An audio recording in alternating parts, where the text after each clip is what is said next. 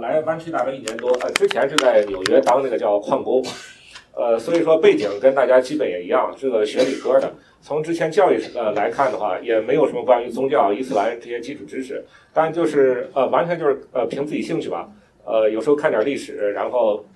关心一些这样的话题，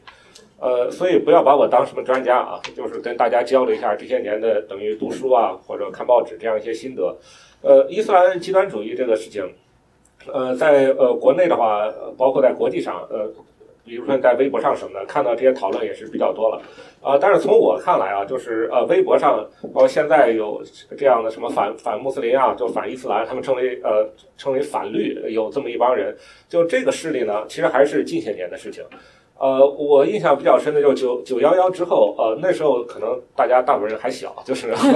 我比大家还年长一些。就那个时候的话，呃，基本上在中国这个舆情是觉得本拉登和基地组织是个英雄，就当时是这么一种情况。后来到 那个过了些年，到零九年发生这个新疆的七五，呃，这事情发生之后啊，呃呃，也不能说这个反目是从那个时候开始的，因为那个时候呢，就主要是呃有一种啊呃仇视这个维族人的。呃，就是这么一个想法，但是呢，比如说还把这个呃回族和维族进行一些区分，说这个维族啊，他们有什么什么问题，而这个回族就很好的中华民族一部分，呃，就这个样子，跟汉族老大哥一块干的，呃，所以当时做这么一个区分，就直到就是应该是一四年、一五年这个时候，呃，发生的这个国际上这个情况呢，就一是这个伊斯兰国兴起，就在阿拉伯之春革命之后，伊斯兰国兴起，然后第二个呢，就最重要，其实还是有这个欧洲这个难民危机。就大量难民进入到欧洲，这个首先在欧洲就是掀起一波这种呃筹募的这样一股潮流吧，然后这个又影响到国内。就当时在微博上看非常多这种谣言的话，一看其实都是都不是他们原创的，都是从欧洲那边拿过来的。我真正关心这些话题是从二零一五年开始的，就之前我也受这些东西的谣言、这些东西影响，这我也不知道是怎么回事儿。呃，一五年呢，当时是那个呃，川普，因为他要呃上位，在呃共共和党预选都出现，他就开始煽动在美国的这个呃仇恨穆斯林这个东西，就是穆斯林一律不准入内。他当时是这样的言论，那个时候就网上就有很多专家啊呃就开始出来就批驳他这个言论，然后介绍这方面知识。我是从那个时候开始看开始看起的，就是美国的一些专家。所以，呃，这些年来呢，呃，一方面是在呃网上就看这些媒体上这些东西，另一方面自己有一些呃稍微系统一点的学习，呃，所所以希望今天呢能够和大家进行一些分享。然后，呃，问题的话，因为我觉得这个问题对我来讲也是很复杂的，所以我先呃一气讲完，中间休息一下，等我讲完之后，大家在一块提问。提问呢，不不保证。马上我就能知道能答出来，但是我们这不有这个群嘛？就有的我一时没有想好的，或者回去我再查查资料，我会把这个再贴到群里头去，用这样一种方式，我觉得交流更好。呃，所以说呃，前面已经说过了啊，现在这很多人他就认为呃，伊斯兰它就等于极端组织，呃，很多人就是这么看这个问题的。首先说到伊斯兰极端组织的话，呃，这些例子大家呃也都是知道的，什么基地组织啊、塔利班啊、ISIS，就是这个伊斯兰国。然后，呃，这些年像网上这些呃筹募的这些情绪、这些谣言，还我我找了几个我觉得比较经典的，就是 比如说第一个像这个热依扎事件，大大家应该是呃不知道呃听说过没有？就是热依扎就是一个著名的女演员。就演那什么《长安十二时辰》，是不是有他？就里头呃热依扎，然后他大概是呃前年过春节的时候，他是哈萨克人，他就在微博上就发了一句说：“呃，虽然我我们哈萨克人不过这个节，但是呢，我还是祝大家春节愉快什么的啊。”然后就突然间就网上就是成千上万的这种呃筹募的，就去对他进行网暴，呃，就是说，哎，你哈萨克人就是你中华民族，你敢呃不过这个我们中华民族的这个传统节日春节，你肯定是个极端分子。啊，然后就后面就说什么难听的话都有，就不堪入目，就成千上万的。呃，后来这个瑞瑞扎呢，后来因为这个事情也得了抑郁症啊，呃，像呃这么一个情况，这反正这是一个非常丑陋的事件。然后呢，就是这个呃所谓反律，就他们自称为反律的这帮人啊，他们有另外很经典说法，就是伊斯兰在进行所谓子宫传教。这说法无非就是说伊斯兰因为没有世俗化，所以它的人口出生率啊，它的生育率特别高，呃，一一家人一个妇女生七八个孩子。然后这样，我们其他人世俗化呢？我们妇女生的少，那最后他们越来越多，我们越来越少，我们就这么自然的就被绿化了。说这个太可怕了。然后这个民宗委是个什么东西呢？就是中国呃政府里头有个机构叫民族宗教委员会，然后这个就是一个处理少数民族事务的一个这么一个机构吧。他其实也没有什么实际权利，但是因为他这个机构本身的性质啊，他被这个反绿的这帮人看成什么？就看成这个伊斯兰教这所谓绿教渗透进中国政府里头的一个总的一个后台，就是凡是中国政府，比如你看到共产党什么官员要干了什么坏事儿啊，呃，哎，总有人出来把他给扒出来，说这个事儿其实啊背后是民宗委，是吧？这又是绿校的一个阴谋。所以我们可以看几个呃，我从网上就是这些年来我看到的例子中比较典型的有的一些谣言的例子，比如说这个是说马寅初的，就说这个事儿就跟那个子宫传教有关。马寅初大家都知道啊，他是呃我们北大老校长，然后当年提出新人口论，看了马尔萨斯的学说，其实新人口论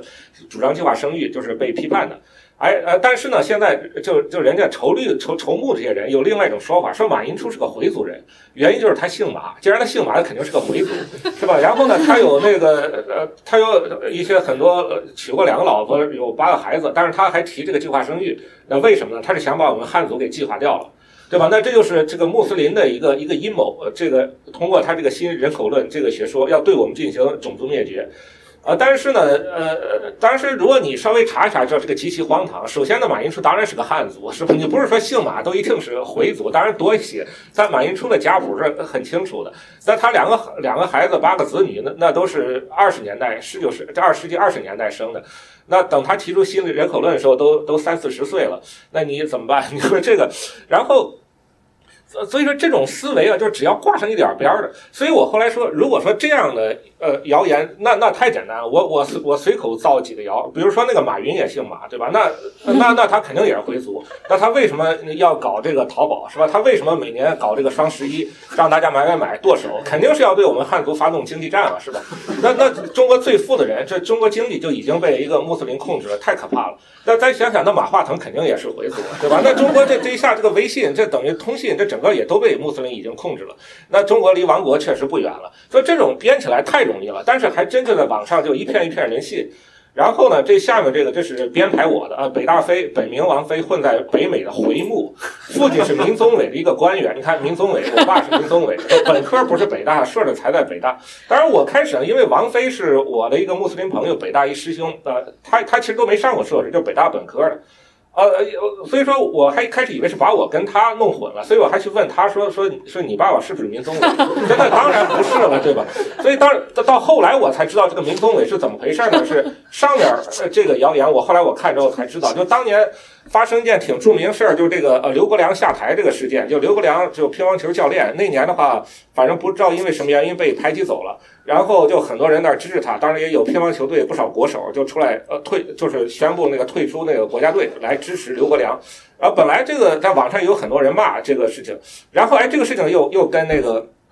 民宗委就这么又扯上联系了，说这个狗官，狗官是什么人呢？就是是呃，他是当时中国体育总局的局长，叫做苟仲文。然后说，然后说这个人呢，他你看他这个人说说苟仲文是甘肃镇远人。然后呢，他就说他曾干什么事儿呢？背靠民宗委，引少数全国少数民族学生进京和北京学生抢大学。然后呢，再说他的弟弟苟仲武是开拉面馆的，就是这个拉面馆呢，这也成为他们一个呃怎么对？但实际上呢，就是你如果稍微查一下就知道，这苟仲文这人当然也是汉族，对吧？这只不过他是甘肃镇呃镇远人，就是这是真的，就甘肃那边可能回族多一些。啊，所以说就是，呃，那他呢，当时好像说这个逼着刘刘国梁下台的，可能就是他。你不管说他这个事儿本身有没有道理吧，就是他们竟然能把刘国梁就是下课这个事情，也能呃联想到这个穆斯林的阴谋上去。比如最后一句，这个有没有想到塔基亚？就塔基亚这个词，我不知道大家知不知道是什么意思，可能都没听说过。这是他们。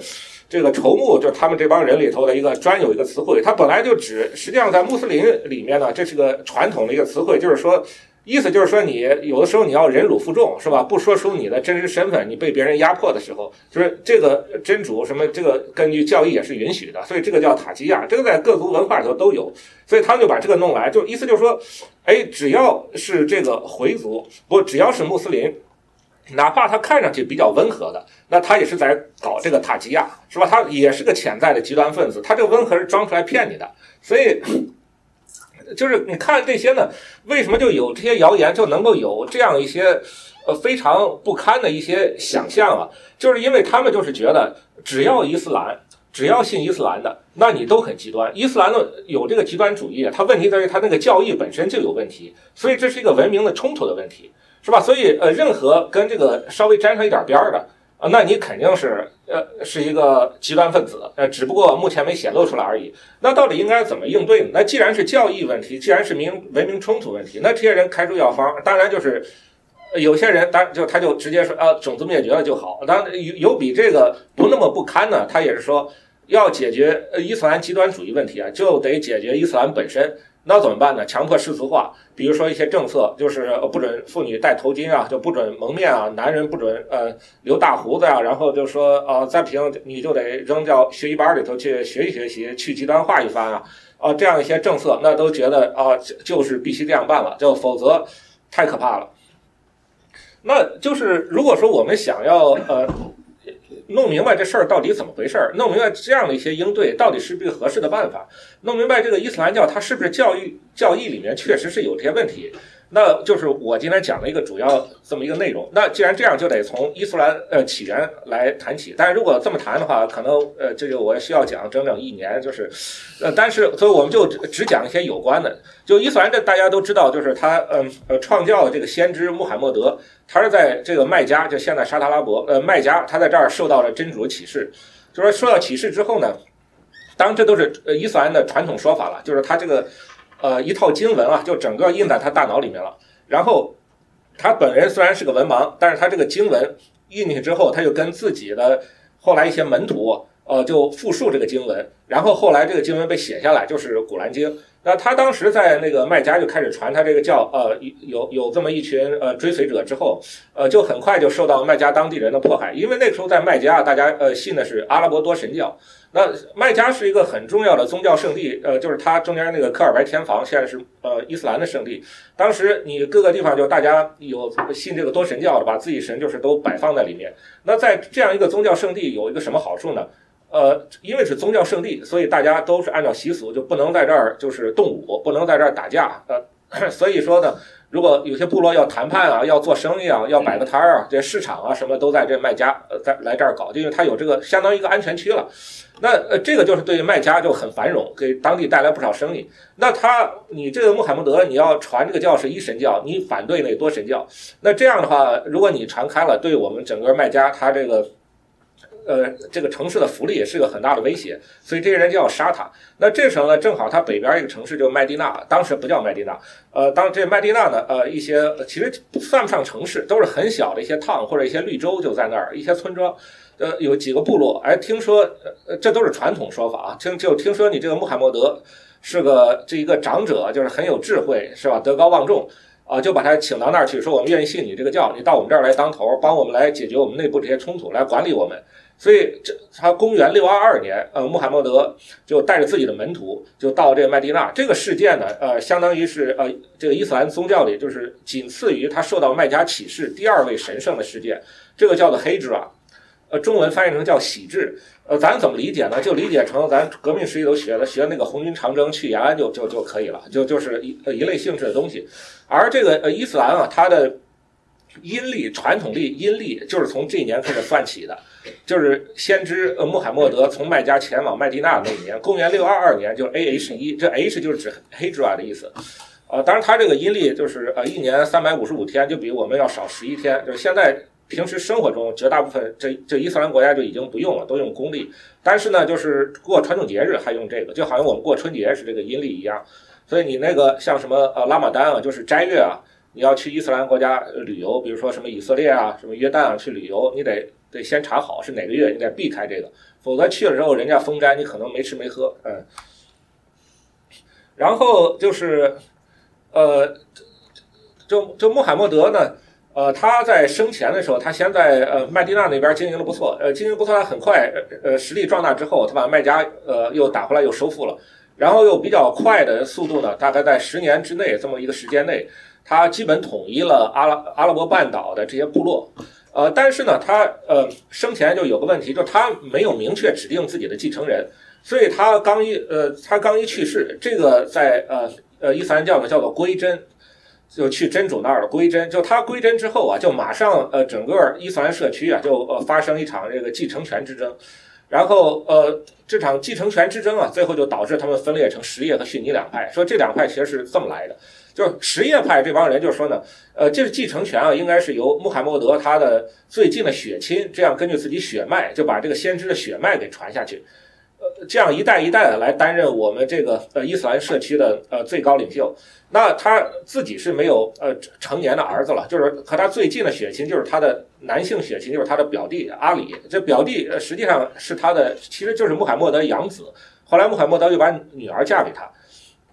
呃，但是另一派就是这个逊尼派呢，那他就说，那这不行，你得就是我们整个伊斯兰社区大家一块儿推举一些德高望重的人。是吧？呃，但实际上他们最后最开始几个呢，可以有点这样的意思，是一些德高望重的人，就是他的一些老臣来当了。但是呃，很快呢，也变成这个家天下王朝制了。就这个是当时叙利亚的这个军阀，就叙利亚总督呃穆阿维亚，他建立的他伊斯兰帝国，就第一个帝国王朝，就是沃玛亚王朝。你看书上有的翻译成五麦叶的，叫沃玛亚王朝。那他呢，就是他的儿子雅斯德，就还是跟这个最开始那个逊尼派争斗，他打死了就是。呃，阿里的儿子侯赛因就这样一下，就这两派就变得就彻底分裂，就这个矛盾就无法弥合了。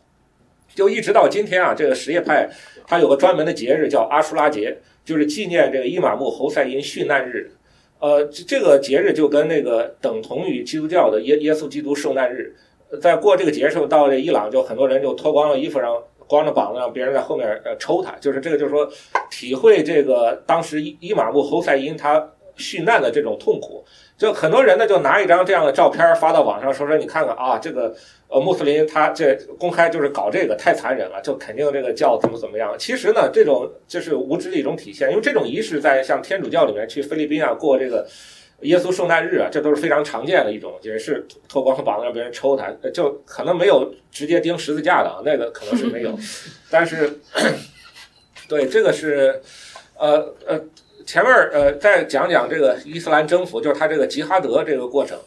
呃，刚前面说了，呃，穆罕默德他生前的时候啊，这个阿拉伯半岛这块儿就是就这个颜色，就就这块儿，他基本上是统一了。那他呃，就是归真之后呢，他后面有几个哈里发，就基本上就就到就到这块儿了。然后呢，后来过一百多年啊，就整个这个北非这边，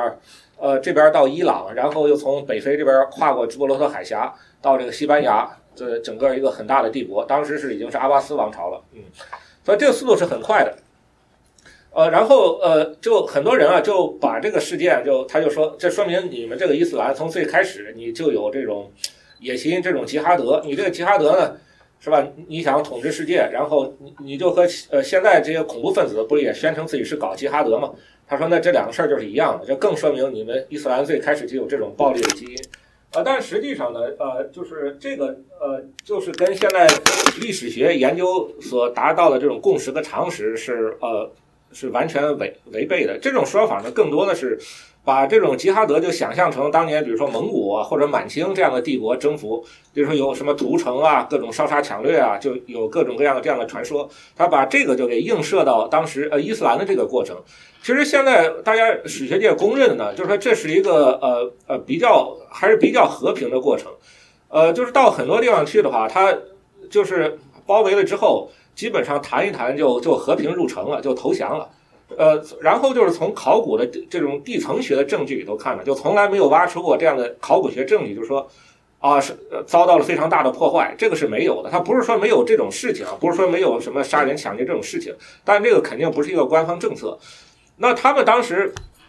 是采取了一种什么办法呢？就是就就所谓的集资压税。我不知道大家有有听说过这个概念的没有？呃，意思就是说呢，呃，不是你是呃基督徒啊，你是犹太人。那你呢？呃，还是可以呃信你们原来那个教，呃，就是马照跑，舞照跳，五十天那个不是，就是你这个呃去呃教堂照去是吧？你礼拜照做，呃，然后呢，呃，但是呢，你不能参军，你没有资格呃参军，呃，然后呢，你就交一笔人头税，那你就算臣服于我了。你这些，然后当时呃，就比如说考古学证据上明明确挖掘出来的，就是比如说叙利亚一些地方，就已经在呃被呃伊斯兰征服之后啊。呃，它有些新的教堂，就基督教的教堂还在，呃，又又才刚刚开始建，呃，因为它比如它地上都有些马赛克嘛，就马赛克上挖出来，上面就拼出来那个时间是多少多少多少年，这是有的。所以很多呃呃这样的证据。那为什么说呃就是他们当时能够呃采取这样的一种政策呢？是吧？呃，那一个是呃。从那个阿拉伯半岛出去一看的话，呃，他们所征服的地方，像巴格达、像呃叙利亚、像今天的伊拉克这些地方，呃，都比阿拉伯半岛就是富庶太多了。所以说到这地方，那你完全没有必要把这样给抢了，弄了一团糟，是吧？你当地人，你只要给我把钱直接给我就行了，就是你你交一笔税就行了，所以没必要就就那么折腾。对吧？呃，所以这是一种很聪明的想法。但是更重要的一点是呢，就这伊斯兰它刚刚创立的时候，就穆罕默德呃他本人呢，他并不是说有很明确的意识，说我这个搞出来是一个新的宗教。他的最开始呢，他主要想做的是重新把这个一神教给发扬光大，来反对你那儿的多神教。而这个一神教呢，呃，就是从犹太教后来到基督教，然后说他我这个呢，就是把这个一神教又一次给给拿出来。是吧？重新重新发扬他的精神，他是这么一种想法。所以说，最开始他那个队伍里啊，就不但是有直接信了就是他那些古兰经的人，也还有就是犹太人也有信犹太教的也有，就是信那个基督教的也有。所以他们。把自己那个时候还不叫穆斯林，把自己称为信仰者，就是当时有一个呃有一个专门的阿拉伯语的词汇，就实际上是信仰者的意思，就是只要大家都是信同一个神的，都是信安拉的，就是安拉就是基督教里的上帝，都都是同一个神，只要我们都是信这个的，那大家就都是自己人。所以说去了之后呢，你看他征服这些地盘儿，很大一块是这个拜占庭的，然后另外这块是那个波斯哦。不好意思，呃，这边伊朗这边呃萨珊帝国，呃，他是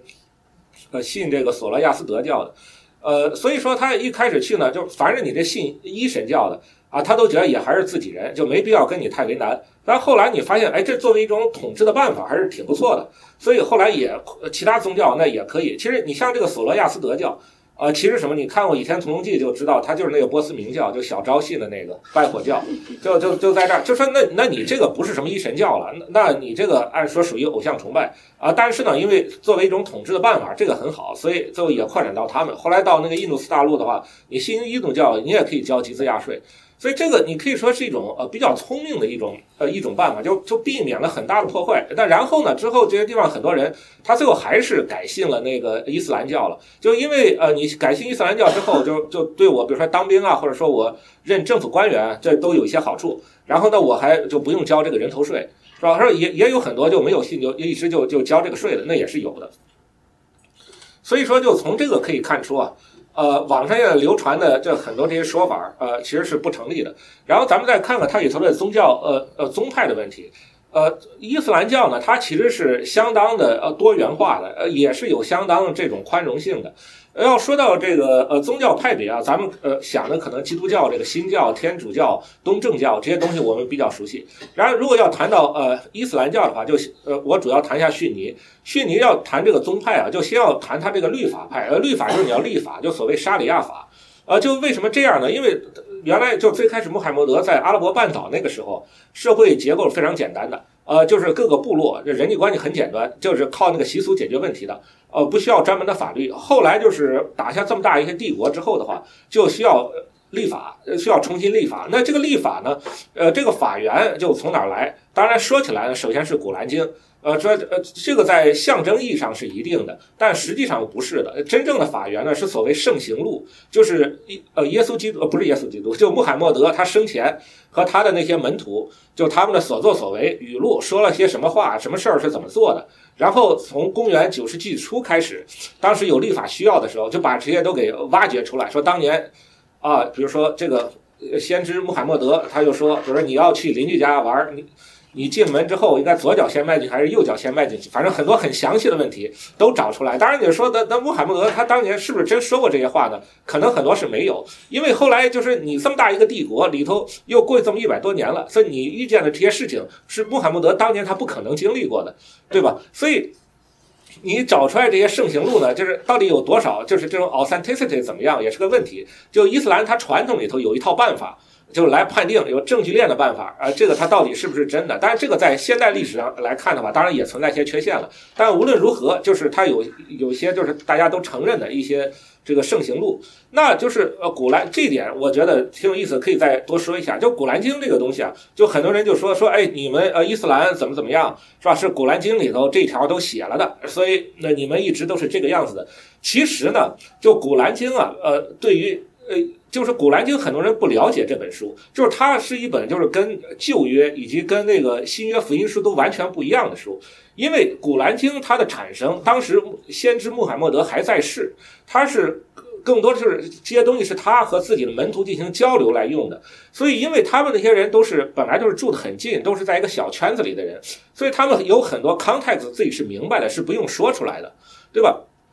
所以说，但是你过了一百多年，过了二百年，到现在过了一千多年之后的话，你再去看那个《古兰经》，因为你没有那些 context，实际上你不明白它里头说的是什么意思。所以《古兰经》你单看的话是没有任何意义的，你一定要结合这个《圣行录》和这个呃。先知穆罕默德他的生平事迹看才就是才有意思，所以你光从那个古兰经里拿出一句话说怎么怎么样，呃，一般来讲意义不大。当然这个就跟那个新约，呃，就跟那个旧约和新约这都不一样。比如旧约他就直接讲，后来再讲反回过头去讲以色列人的历史的；新约是过了一百多年之后再讲这个耶稣基督的历史的。所以他要把一些历历史背景啊，就就要讲的比较清楚。所以你单看新约那是可以的，但你单看古兰经那是不行的。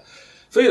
呃，当时这些律法派呢，就是有很多那个呃学者就就自己就自立门户，就研究出就很多这些呃派别来。但是呃到了一定程度呢，他当时那个哈里发就当时阿巴斯王朝哈里发就说不要搞太多了，啊，就现在就五个就行了，我就钦定你你们五个。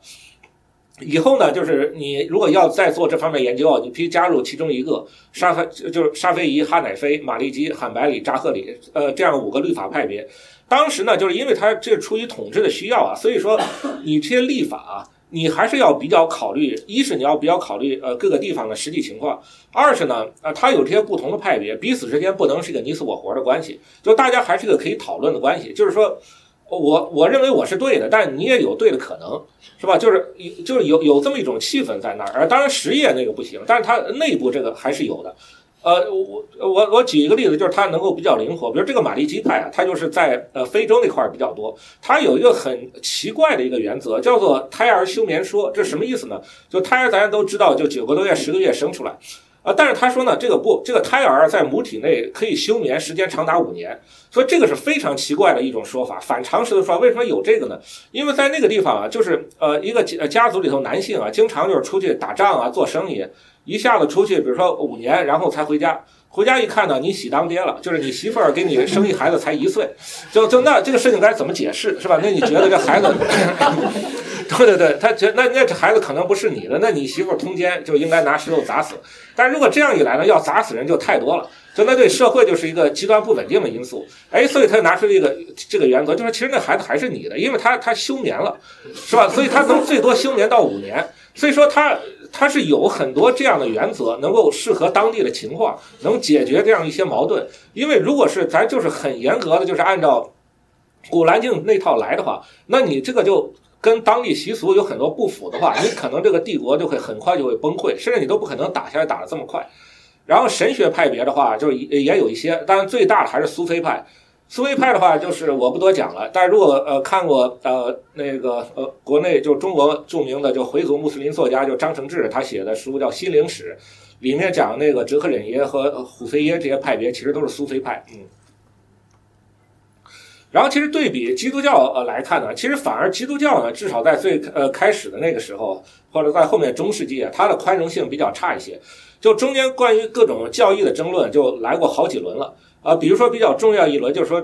这个所谓的基督一性论和基督二性论。说实话，我这个他要解决的就是你这个耶稣基督到底是神还是人的问题。说实话，我看了很多遍，我至今还弄不清楚这两者到底有什么本质区别。就我看来是非常 equivalent 的。他们都是说基督既是神又是人，但是只说这个神的一面和人的一面得结合的这个紧密程度到底怎么样？这个一性论呢，可能就是说你结合的比较紧密一些，就好像你这个化学的这种盐溶解在水里这么一个过程。二性论呢，可能觉得就结合的没有那么紧密，稍微松一些，就好像是物理的一种搅拌的一种过程。大家可以这么想吧。但是呢，就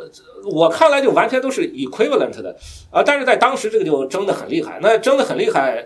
呃，那互互相只认为就是对方就是异端，那这个异端的话，你就不是交个集资压税你就能过关的，那就是掉脑袋的事情，是吧？那为什么就会有这样的区别？它也不是说你这个基督教的教义本身有什么问题，就还是和他们产生这个环境是有关系的。就基督教呢，大家可能知道。就耶稣基督就是说，呃，公元零年嘛，这这个呃这个肯定得知道了，否则，这我我就我我我我我记得之前的话，呃，曾曾经有一个同有个朋友就问过我这么一个事情，很有意思。他说大家做礼拜是礼拜几？我说是礼拜天。然后，可能大家没没 get 到这个梗在哪，就是无所谓。就反正当时呢，就是呃，就这个耶耶稣基督呢，他开始呃传这个教的时候。他整个是在呃罗马帝国内部开始传这个教的，呃，所以他提出来这个很著名的话，就上帝的归上帝，凯撒的归凯撒，是这什么意思呢？就是说我们还是得遵守罗马帝国的法律啊，我们不能跟罗马帝国正面刚，对吧？就以前那个犹太人跟罗马帝国正面刚，那结局是很清楚的，对吧？那那我们在法律上，我们尊重你这些，你这个交税我们照交啊，这些都没问题，只是。然后就是精神上，我们信这个上帝，所以这个就呃要减少是跟罗马帝国的冲突。后来呢，就是你看呃基督教也扩散那么快呢，他其实是说服这个呃罗马帝国的君王，就开始是君士坦丁。呃，到后来的话，把这个基督教给定为罗马帝国的国教，它是它这样扩散开的，所以它就省了一件事儿嘛，它不用重新立法，对吧？就罗马帝国本来有非常完善一套法律，它就基本就接着用就行了。所以说，它只要争一些神学上的一些事情就行了，比如说一性论还是二性论，这些事情在当时老百姓都是文盲，那是不用很关心的，是吧？所以说，你几个精英在那儿争的话，呃，互相只认为对方一一一是异端，杀掉他几个，不会有呃有什么很大的国家这种震荡。是吧？所以他考虑这方面是考虑比较少。就是前面你说那个伊斯兰教，他因为他确实要立法，就管那些老百姓。就是说你你你这个，就你老婆那孩子到底是不是你的这样的事情，他要他是要说清楚的，是吧？所以说他他就呃，对于这种宽容性的话，其实他反而是相对多一些。呃，但你也不是说呃前现代的话就是这种极端主义，他当时谈不上是这种像恐怖分子这种的，就是应该叫原教旨主义，就他也是有。但是发生在是还是比较后期了，就呃第一个著名的这个伊斯兰教学者就是伊本塔米亚，呃这个人是就是公元十三世纪的吧，就他那个时候就为什么他呃就原教旨主义可以开始从罕白里派呢就有些原教旨，但他是属于第一个把这个事儿说的比较明白的人，就他那时候就就经经历个什么呢？当时就是伊斯兰帝国啊就处于危机之中，首先是被十字军给打了一轮，刚刚赶走，然后那个蒙古那帮人要过来了。所以当时很多人就产生这种信仰危机，就是这怎么搞的？就是如果说我们是那个是是这个真主的选民，我们都信了真主，那为什么会这样的事情会发生在我们身上？就为什么我们会经历这些，是吧？那那到底怎么回事？那这时候这个伊本塔米亚，那那他就出来说，那肯定是我们信仰道上我们已经走偏了，我们搞起修正主义来了，是吧？呃，就是那到底要怎么样，就是我们才能够恢复到以前战无不胜的？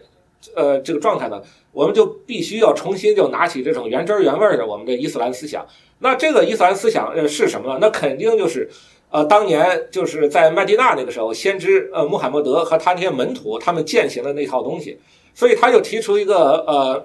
就是影响很大的一个观点，就是说说我们现在啊，就是平时我们实行的一些制度和一些信条，哪怕我们觉得他再有道理，哪怕他。看起来再符合我们的道德直觉。如果说他在这个《古兰经》和当年先知说的一些话里找不到证据，那你这个也是不伊斯兰的，就不清真，这个也不行，也得把这个给除掉。就是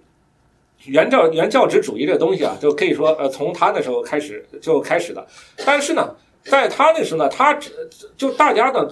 觉得他从学术上啊，他做了很多，就是他写这些东西啊。就大家都愿意读一读，说他是个很优秀的学者，但你说他有有什么样的政治甚至军事势力，那是完全没有的。就他就是一个在大马士革，他一个学者，他被呃那个阿巴斯那个哈里发就把他给抓起来过好几次，蹲过好几次监狱。然后呢，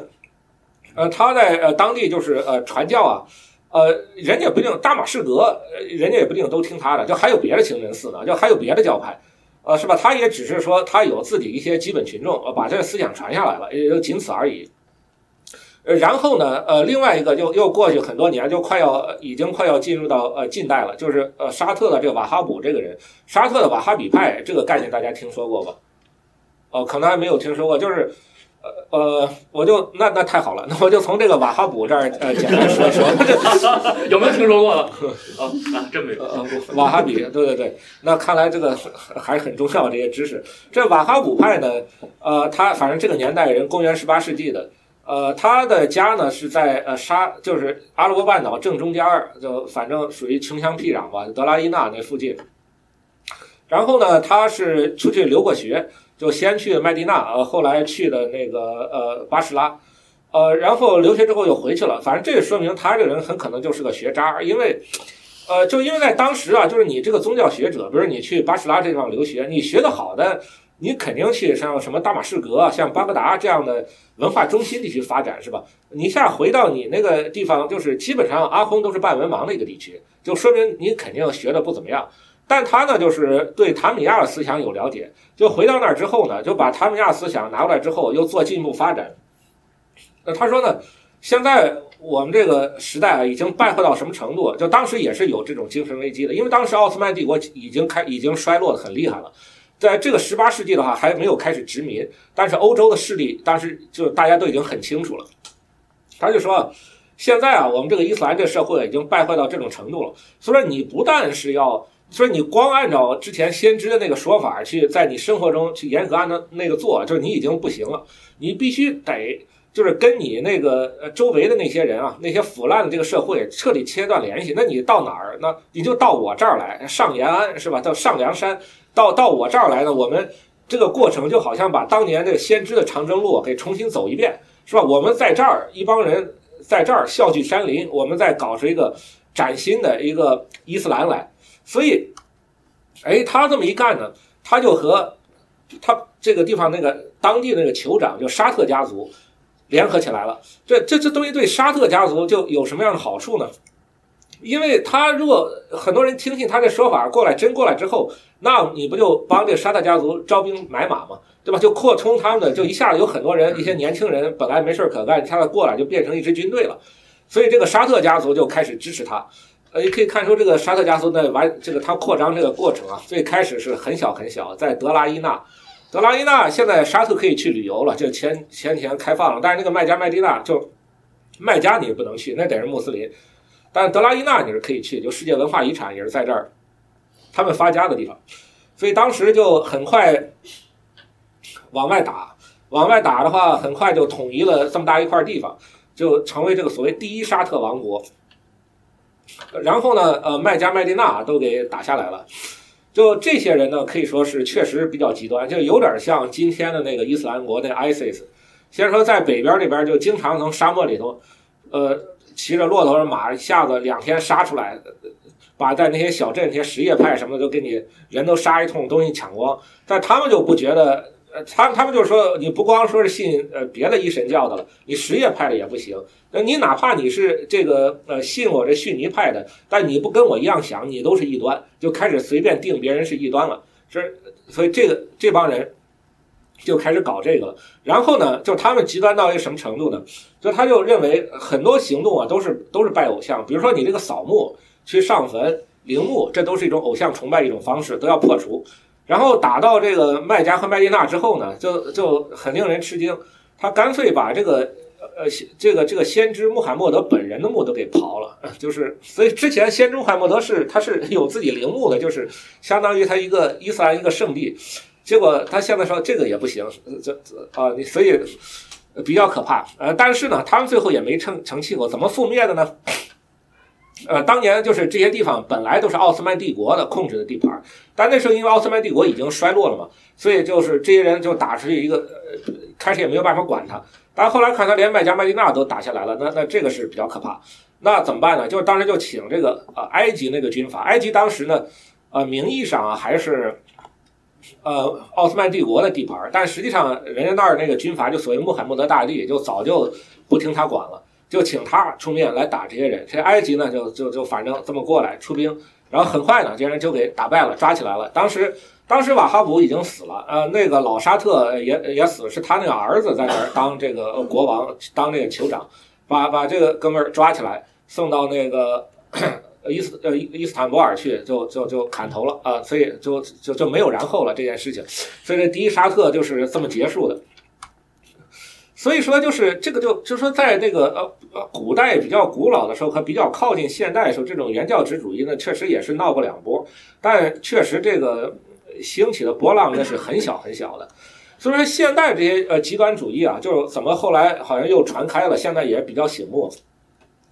所以说这个呢，呃，更多的你还是要从近代和现代来找原因，说你不要呃跑到几千年、一千多年前去找原因，那是找不到的。就现代呢，就是这个世俗社会，大家要谈世俗化嘛。这个世俗社会要建设好，我在这总结，我认为有两个条件比较重要，就一个是民族国家，另外一个公民社会。民族国家呢，比如说咱们呃中国的话，作为一个民族国家的建设还可以，只要因为反正是汉族是主流嘛，但是我们无论山东人啊、湖南人，都首先觉得自己是中国人。所以这个概念就很重要，就是大家呢有这么一个体有这么一个体验，就不是说再分割成就是一盘散沙那个样子了。那那这个就是对于这是很重要的。然后呢，你要有个比较好的公民社会，就有各种其他的力量啊，大家都能够出来。像我们这个讲座也是其中之一，就不是社会不再那么一元化了，只有就是说是不是穆斯林这么一条，是吧？你有是一个很多元化的社会。这个就嗯，欧洲国家、西欧国家做的比较好。但是呢，那个过程其实也是一个比较慢和比较血腥的过程。你可以说英国做的不错，但是你看他那个宗教战争的话，你像那什么三十年战争，呃，后来像德国的它统一，这民族国家这个它是完成了，但公民社会啊，在德国呃搞了一直就有问题，就流了很多血。后来两次世界大战之后是那个等于是战胜国，美国给他强加了现在这个自由民主，他这个公民社会才有机会能够呃发展起来。像这个呃呃民族主义、民族国家这些概念啊，当后来传开的时候，当伊斯兰世界开始接受这个，就是十九世纪末二十世纪初的时候呢，就很可惜，就是他们呢那个时候已经全球是在这个西方，就是美国啊，像那个主要是欧洲这些帝国的殖民控制之下，就是在那个时候你要建设什么民族国家、建设公民社会啊，你要在帝国殖民政策的框架下才能进行，所以这个就比较困难。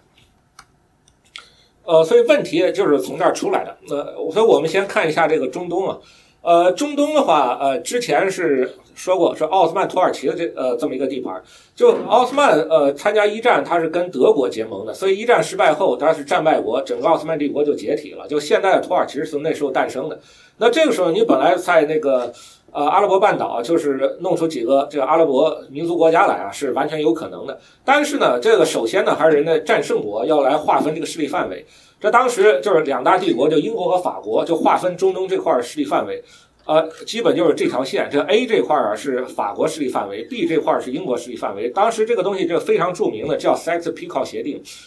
，Saxe 和 Picot 就是英国和法国两个军官。就他们反正几把尺子画一画，在这个基础上就诞生了今天的三个国家，就约旦、伊拉克和叙利亚。所以你看，它这条边界啊，就是当时那条线。当然后来这个摩苏尔这块的话，原来属于法国势力范围，后来是归了英国了，又到现在是伊拉克的领土。就这种呃划分势力范围呢，它问题在哪儿？就是。他首先当然考虑是我们大国的一个势力的平衡，就我多一块你不能少一块这个资源要分的平均一点儿。当然，对于当地民族这个呃怎么样，对他们有什么后果，这个是呃呃是不加以考虑的。所以咱就看看呃这些国家一个民族构成的问题。就说我我绝对不是说任何一个多民族国家它就一定搞不好，像美国就是一个反例，就是移民这么多，包括它这些 diversity。呃，等于全世界人都来美国这儿为他服务，但是美国呢，它有一个什么好处啊？大部分移民大家都是自愿来的，都是我首先我想当美国人，这我在一定程度上认可美国这个制度，觉得我能过得好，我才过去的，对吧？呃，当然也有不自愿的，像黑人奴隶什么的，所以这方面美国也是存在一直问题，可以一直到今天也打过内战，是吧？然后另外一个就是美国这个移民过程还是个比较缓慢的过程，是吧？就是说，呃，每年来这么多，每年来这么多，五十年之后你看这些区别，所以你有一个充分的时间来大家进行融合。啊，但是呢，你在这边呢，就直接这个线一画，呃，这里头这些原来这些教派、这些民族、这些部落，你也不管他们彼此之间有没有矛盾，是不是愿意他们待在一块儿，就强行的就给弄到呃一个一个后来弄到一个国家里面去了。就你看这个叙利亚的话，就看右边这个图，就是这个黄的这块最多的，就阿拉伯逊尼派就占百分之六十，然后呃第二的呃教派就少得多，阿阿拉维派百分之十二，然后勒凡特人，勒凡特人其实就是信基督教的阿拉伯人。百分之啥？什么库尔德啊、德鲁兹啊这些，像这阿拉维派就是他是什叶派了，所以这个就 造成很大问题。然后这殖民政策呢，就是也呃加剧这个问题。就是法国当时托管叙利亚，所谓托管其实就是殖民。那那他呃呃作为呃这么一个殖民者，就他呃就是非常自然的策略，就是我联合那个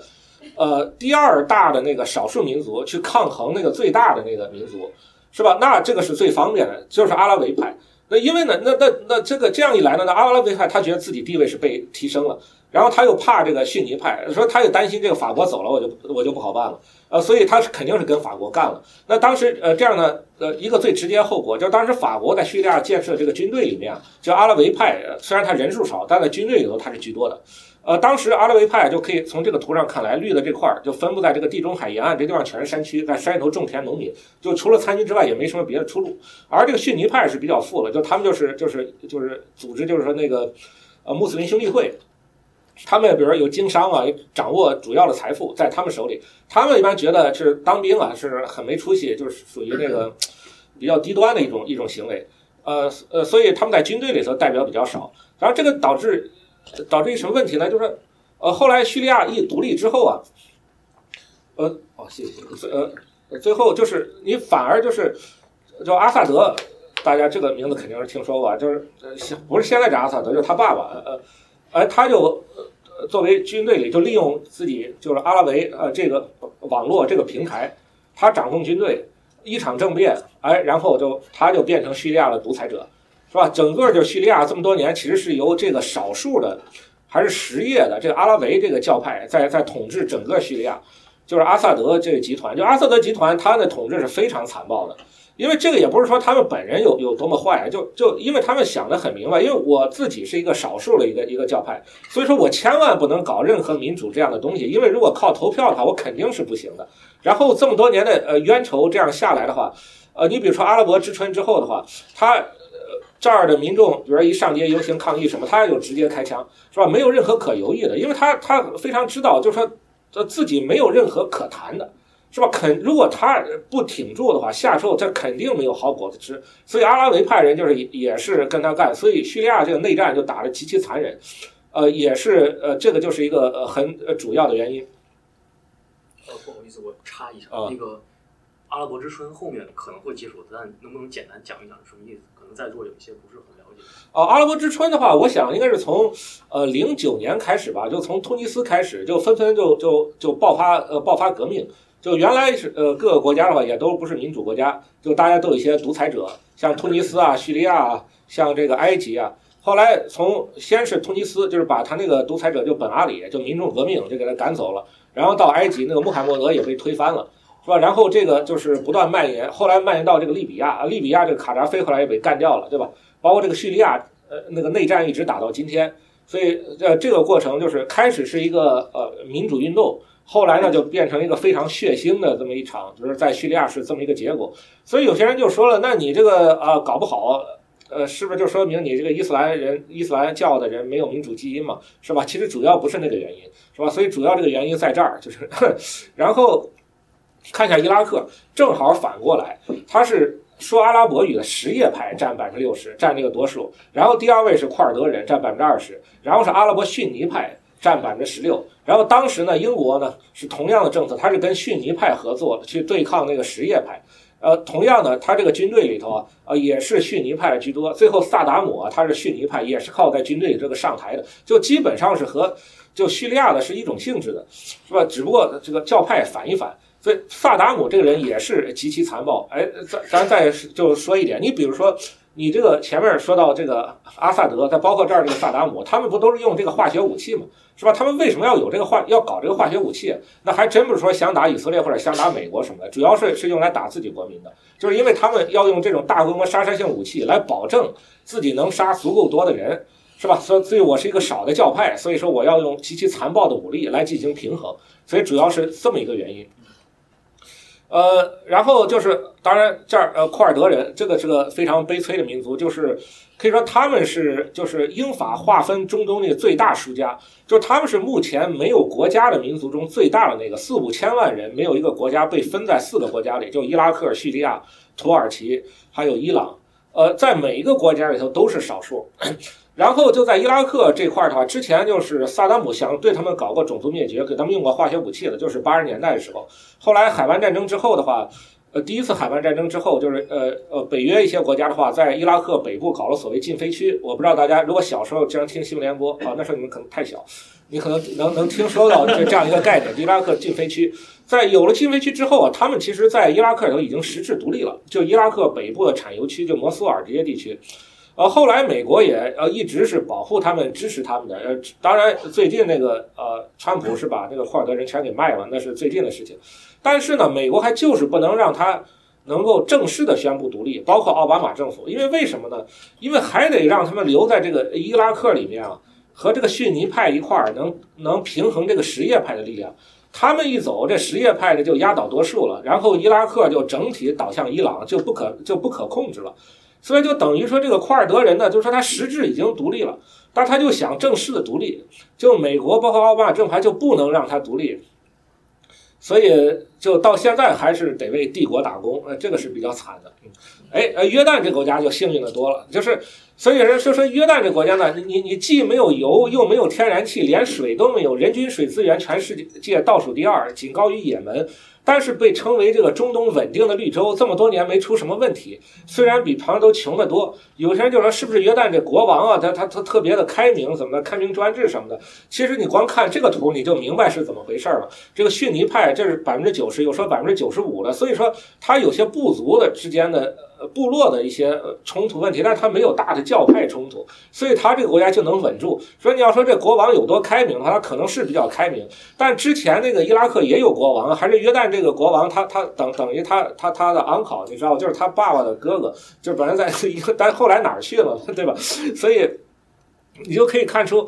这些命运啊，就就不是说自己后来能够决定的，对吧？你要在帝国那些框架下面玩，就就你这是就是非常困难。啊，也有走运的政权，就这个沙特，这儿已经到第三沙特了。第一沙特前面讲了灭了，第二沙特的话，后来搞这次搞得小一点儿，跟旁边的部落打打输了也没了。然后这第三沙特呢，是二十世纪二十年代的时候。第三次建国，哎，这次呢比较走运，一是奥斯曼帝国垮了，已经没了，然后这次呢由英国来帮他，等于英国为第三沙特建国就踢了临门一脚，然后很快刨出石油来了，嗯，哎，这个不得了，然后呢，呃，抱了英国大腿之后呢，在二战期间又抱上美国大腿了，啊，这个就是真的厉害了，结盟美国。大家要是喜欢历史，可能看过那个照片，就是罗斯福总统在一个军舰上，跟那个当时沙特就就伊本沙特就沙特就现在这个沙特那个开国者。就谈了整整好几天之类的，就建立了两国的同盟。然后之后就沙特就作为美国在中东这儿的盟友，保证美国多少年的这个资源资源的供应。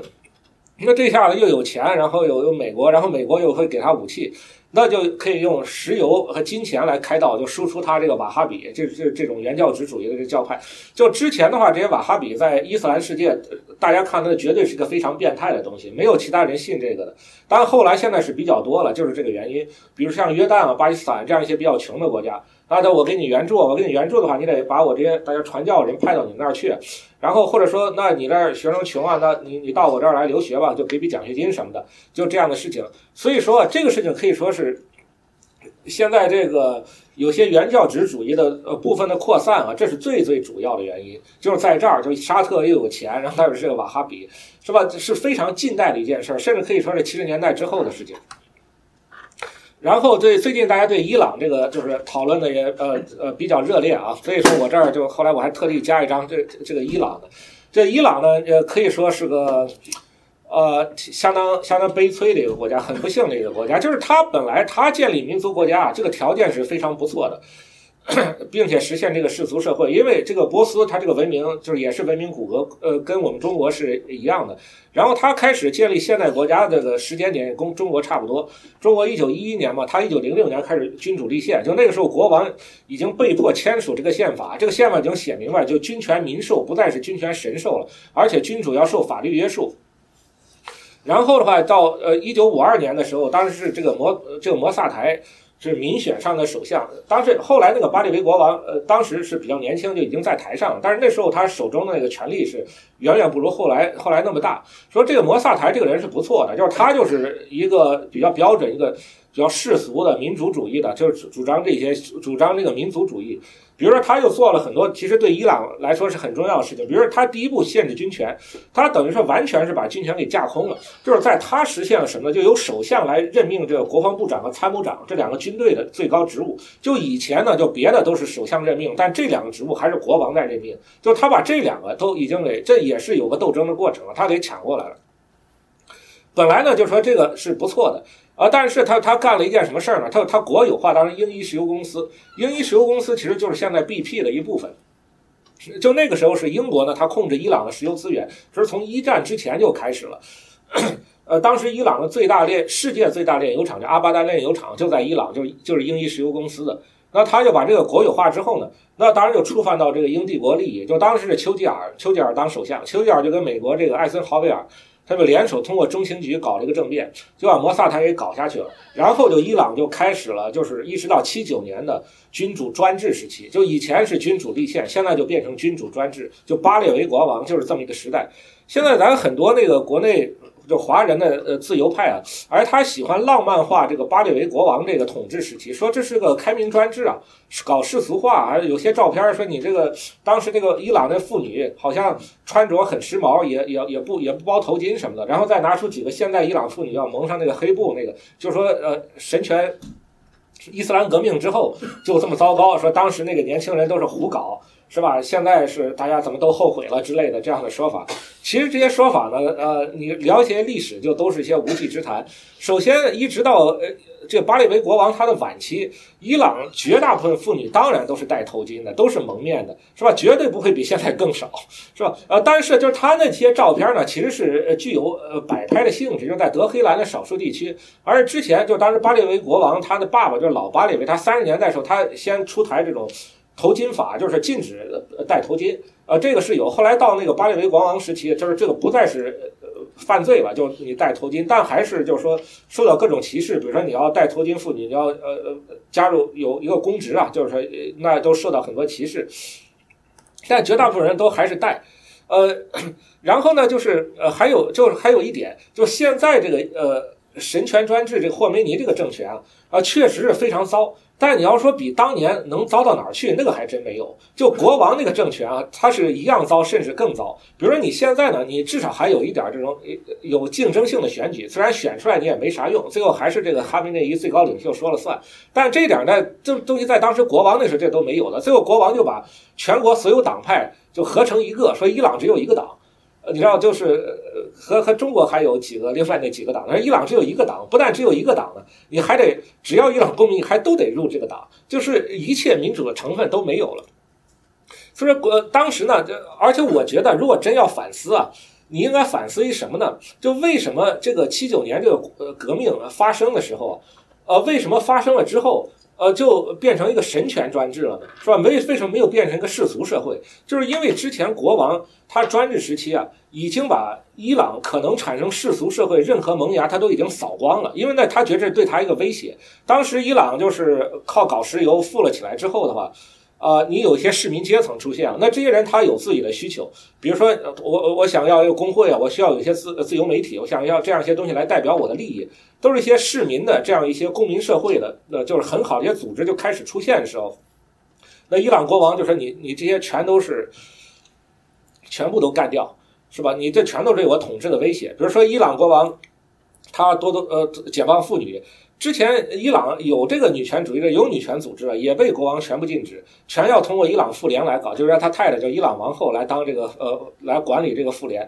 所以说就导致伊朗没有任何其他的民间社会，但他也镇压宗教，但宗教是多少年来形成的，不是他一下能够镇压镇压掉的，最后就等于说呢，他为这个宗教啊宗教势力掌权。扫清道路了，所以到七九年革命的时候，那时候首先他革命的时候，他自己已经把自己全都搞臭了，镇压人太多了，就全国人的话，呃，就算不反对他，也不想去救他，就就没有一个就支持他的。但这革命了之后呢，最后能够接盘的就只有当时那个宗教势力，所以这个才是为什么伊朗今天变成这样一个政权这么一个根本原因。说？而且其实当时不革命，那也很快了。当时伊朗国王他自己虽然不对外说已经癌症晚期了，活不了几个月了，八零年他就死了。那他死了之后，他孩子也是挺不住的，所以这个是必然的。所以今天的这个伊朗的这个局面，实际上与其说是七九年伊斯兰革命注定的，就不如说是五三年中情局政变决定的。如果当时中情局没搞那个事情的话，就是摩萨台，就是当时他那套东西能一直这样走下去的话，伊朗绝对不是今天这个样子的。嗯，我刚刚才那个呃说了一下中东的情况啊，其实比那个呃中东呃更加悲催的，其实这个南亚。现在再说一下南亚。就可以看着阿富汗这个国家啊，啊，阿富汗这个国家的话，呃，它一直没有成为过殖民地，跟中国有点像，就是它长期是呃算是半殖民地吧。它等于是在那个俄罗斯帝国和呃英帝国，就英属印度的中间加了一块缓冲地带，呃，然后就呃阿富汗和英属印度它这条边界啊叫杜兰特线，呃，这个是呃英国给画的，杜兰特就是个英国军官，呃，那画这条线的时候呢，呃。就它有一个问题，就是你看这些有颜色的，就是棕色这一块儿，就是一个很大的，就普什图族分布区。所以这条线你可以看到，就把普什图族啊，正好就从中间给拨开。所以今天呢，在阿富汗，普什图族它大概占百分之四十到百分之五十吧，一千五百万；在巴基斯坦呢，它占百分之十五，大约三千三三千三百万。那那就这这那么这条线就是说，你从普什图的那个角度来看呢，这对就非常的没有道理，是吧？那呃凭什么？呃，但是从英国的角度来看，它就很有道理。呃，一方面呢，就当时。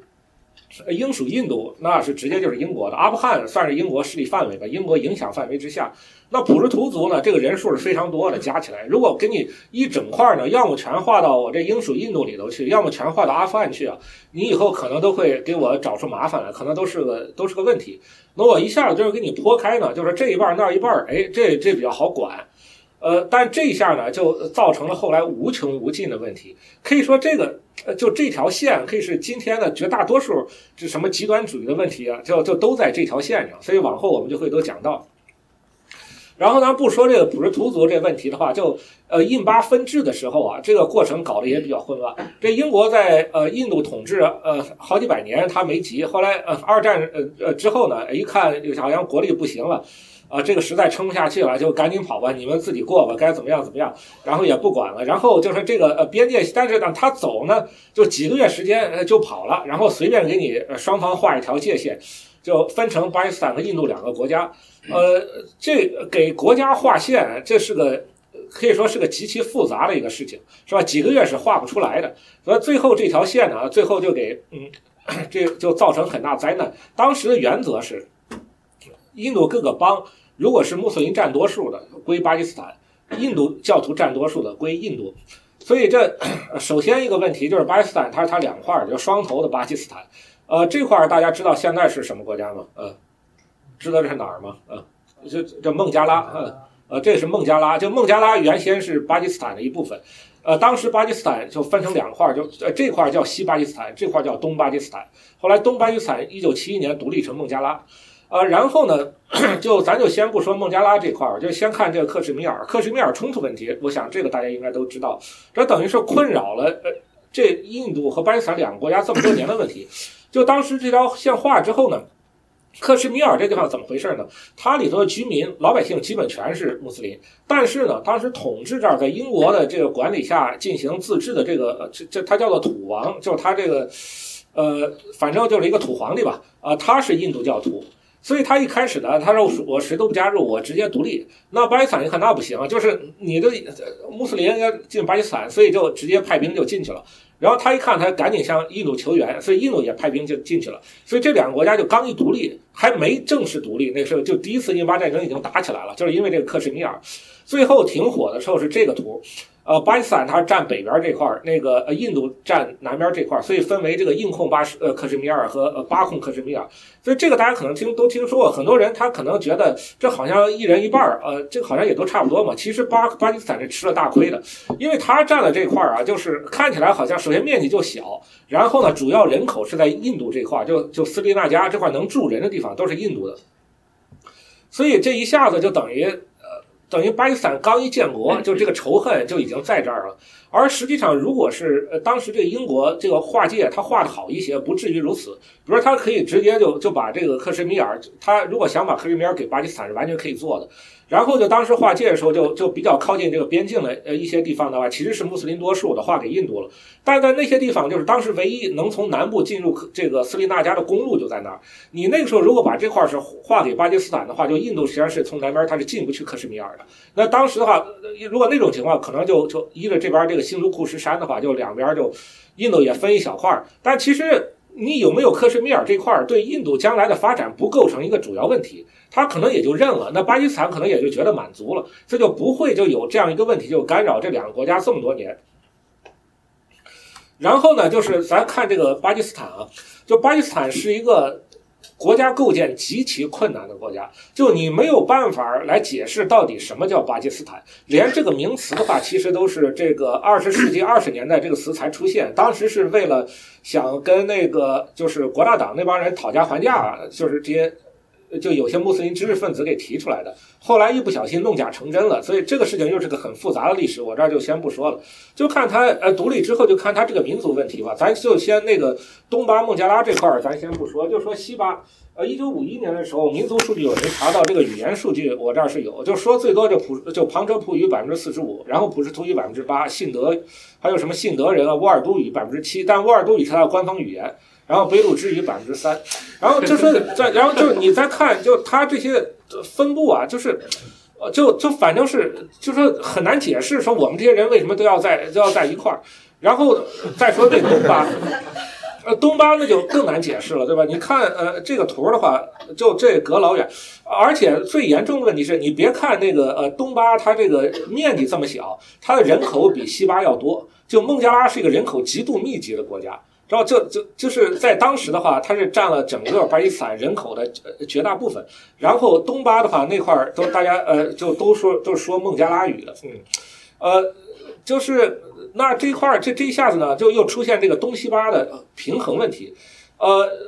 就什么问题呢？虽然说那个东巴呢呃人口更多，但是政权吧全部掌握在西巴，就是特别是旁遮普人的手里。呃，然后语言的话，就官方语言是乌尔都语，甚至最开始的时候，这个孟加拉语就不是它的官方语言。就后来就孟加拉独立啊，就很多事情和这一点有关。经济上呢，就是西巴，就是东巴比西巴还要穷很多，就西巴已经够穷了，就东巴还要穷很多。当时，但是呢，而且什么建设呢？主要先照顾西巴。当时这个巴基斯坦它能出口的少数几样东西，就是经济作物，就黄麻。都是在东巴那边出产的，但是拿回来美元啊，就基本就全都用在西巴。呃，那为什么会出现这样一种不平衡的局面呢？就还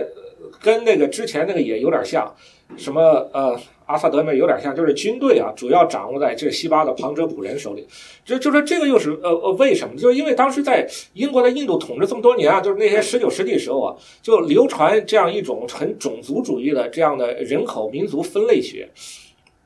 这样一种啊伪人类学，他就把印度的各个种族、各个部落和各个这个种姓、各个阶层啊，就就进行分类。比如说，有的种族呢就是战斗民族，你有的种族呢只配种地，对吧？那么你是战斗民族呢？那当时在印度这儿，呃，英国在这儿建个军队啊，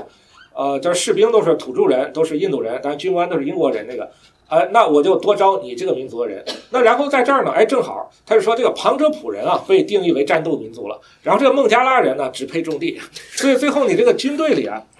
呃，主要这军官、士兵啊什么的，主要都是旁遮普人。所以这一下呢，就呃等于说这个东西巴这块儿就处于一个严重不平衡，其实是东巴被西巴压迫了这么一个情况。啊，然后你就呃，更别说这个呃普什图族问题了。这这一块普什图族这一块，那阿呃阿富汗那一块，就就这个到底该怎么整？呃，然后那巴基斯坦呢，他对自己国家那该怎么说？我们就就比如说我们中国人，比如说我我党要解释什么是中华民族，他有一套他的理论，是吧？那巴基斯坦，那我们到底什么叫巴基斯坦呢？他说我们巴基斯坦就是一个南亚的穆斯林家园啊，就只能这么说。那这个就已经就是呃。就就就大家都是穆斯林啊，就就是这么简单。然后呢，呃，你这个国家定位光靠南亚穆斯林家园啊，就还说不圆，好像还凝聚力不够。你得有个假想敌，就是要抗衡印度，说我们要反对印度的这个呃地区霸权，就就靠一个假想敌来搞这个国家建构，这种事情在近代是极其常见的。所以大呃，然后呢，他就说呃为什么抗衡印度呢？这个克什米尔我们已经吃了大亏了，就是奇耻大辱，所以说我们一定要把这这口气给争回来。哎，结果呢，就是旧仇未消，又添新恨。哎，到七一年的时候，东巴独立了。啊，就当时呢是呃，之前就是呃。呃，巴基斯坦啊，就宪政也一直也搞得有问题。他之前是军管，就军事独裁，军人独裁。然后呢，七一年的时候呢，他觉得哎自己好像独裁，他搞得不错，说我们要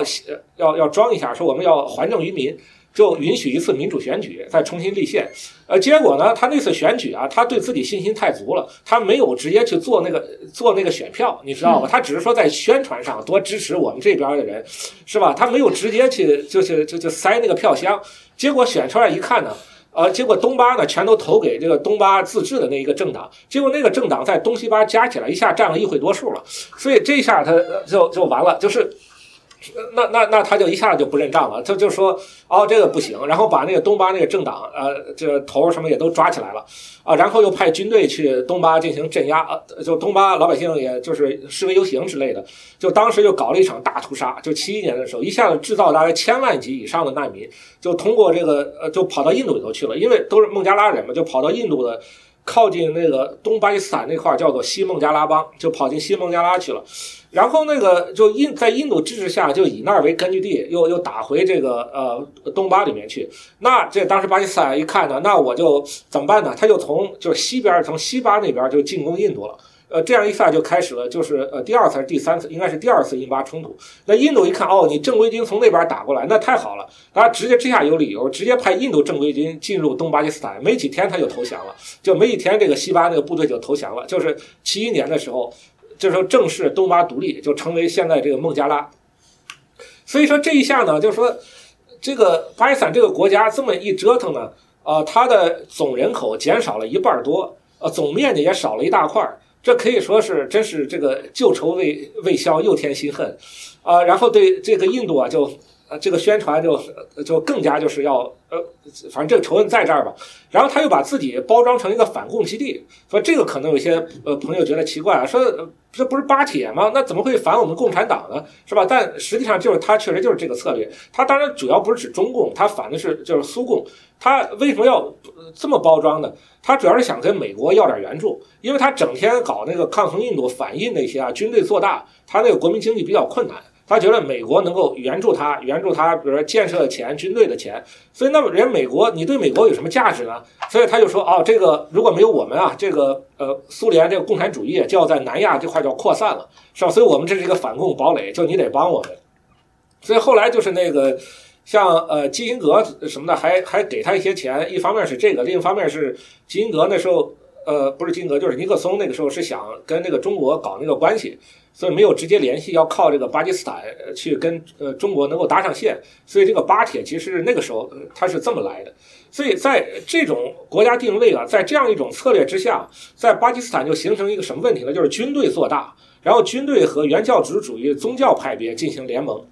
他这儿这个宗教啊，是属于一个比较晚近的教派，叫叫迪欧班迪派。这个迪欧班迪派是属于这个十九世纪呃五六十年代还是六七十年代产生出来的。呃，开始他并不是一个搞原教旨主义的。呃，后来呢，迪欧班迪派分成两部分，一部分是在这个印度穆斯林这块，一部分就是在这个巴基斯坦穆斯林。然后后来巴基斯坦就前面说过受沙特影响，这个迪欧班迪派那个时候他瓦哈比化。这个军队呢，你呃，当然好理解嘛，就你要抗衡印度嘛，就一直这个意识形态，军队就做大了。但军队他为什么要扶持这个原教旨主义这个伊斯兰政党？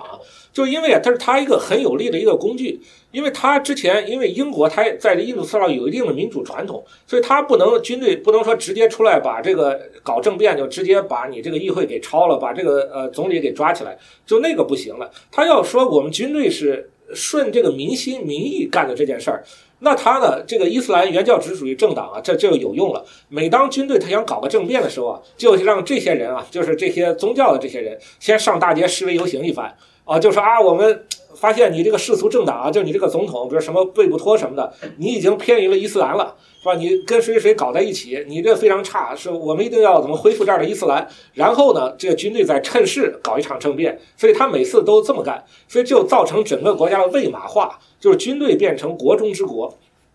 然后这个军费过高问题。你像去年我，呃前年我查了一下，去年这个呃，巴基斯坦它的军费占那个呃总的 budget 的百分之十八，这还是说他做了重大牺牲之后才啊百分之十八。以前的话，前些年像穆沙拉夫时候有达到百分之三十的。这个对于这么穷的一个国家，这这这个是个非常惊人的数字。那你军费这么高，你教育经费自然就没了，对吧？你教育经费没了，大概只有百分之二，还是非常低。而且他这教育经费呢，还主要不是基础教育的，主要是它的高等教育。所以基础教育啊，就是呃公立学校、小学这些非常差劲儿，呃稍微有点。钱的孩子呢，就在巴基斯坦都是读那个私立学校。那你读了私立学校之后呢，哎，你就考公立大学，然后你还是不交学费，等于他这个教育经费还都用在那个中上层阶级身上。那就真正比较穷的一些，比如他一些部落地区啊，那小孩儿没有办法上这些公立学校，那怎么办？你就上宗教学校。哎，这个宗教学校呢，进还有时候还能管吃管住，但是呢，这宗教学校它这个钱是哪来呢？就就背后就是沙特援助，所以这个就是变成，就是巴基斯坦它原教旨主义扩散啊，就非常重要的一个呃这么一个管道，呃，就是因为国家它对这事情不负责任。是吧？所以最后造成这么一个结果。然后后来呢？因为实际上巴基斯坦那肯定是打不过印度的，对吧？那你这个后来就怎么办？说正规军打不过印度啊，就提出这种非对称战争的策略。呃，其实呢，就是呃搞恐怖主义这样一些东西，就是在比如说在克什米尔那些地方不搞正规军了，就是搞就是伊斯兰他一些呃搞一些爆炸啊什么的，是背后是这个军队和巴基斯坦情报局在后面支持。这叫非对称战争，所以有些人当时那个中国就九幺幺之后，就有些什么军队里头有些像某某大校之类的，呃，出来说什么啊，超限战了不起啊，这个哎，这个是将来我们呃中国人能够干掉这个美国的法宝什么的，还觉得那还是个秘诀呢。其实首先这个跟老毛当年这个呃就是搞游击队这个是差不多意思，而且这巴基斯坦一直都在搞。所以这个呢，就是，呃，前面说的还这个原教旨主义，但是真正爆发成为极端主义啊，中间也还是需要一些步骤。因为你这原教旨主义怎么说也是一种思想的东西，最后就怎么真正拿起枪去呃去打游击了呢？呃，就是从这件事情开始的阿富汗战争，呃，七九年苏联入侵阿富汗这样的历史事件，就大家都还能了解一点吧？呃，这是一场呃就是非常灾难性的，就对一直影响到现在的呃这么一场战争。首先是苏联入侵阿富汗，那美国的话要遏制苏联，在冷战的时候，呃，那他就要跟呃，就要抗苏，抗苏不能美军直接进入阿富汗，那首先美美军苏军直接打起来，那就是世界大战，对吧？呃，第二呢，他进入阿富汗他也没有途径，就阿富汗你看看地图就知道，就四周它是内陆国家，它北边是挨着苏联的，那边是挨着巴基巴基斯坦的，他直直接进不去，所以说呢他就一定要通过。巴基斯坦进去，所以他要靠巴基斯坦的帮助来打这场代理战争。所以这个就是美国的中央情报局和巴基斯坦的 ISI，就巴基斯坦军方情报局合伙武装这个阿富汗圣战组织——阿富汗圣战游击队。这个学名叫穆加哈丁。嗯，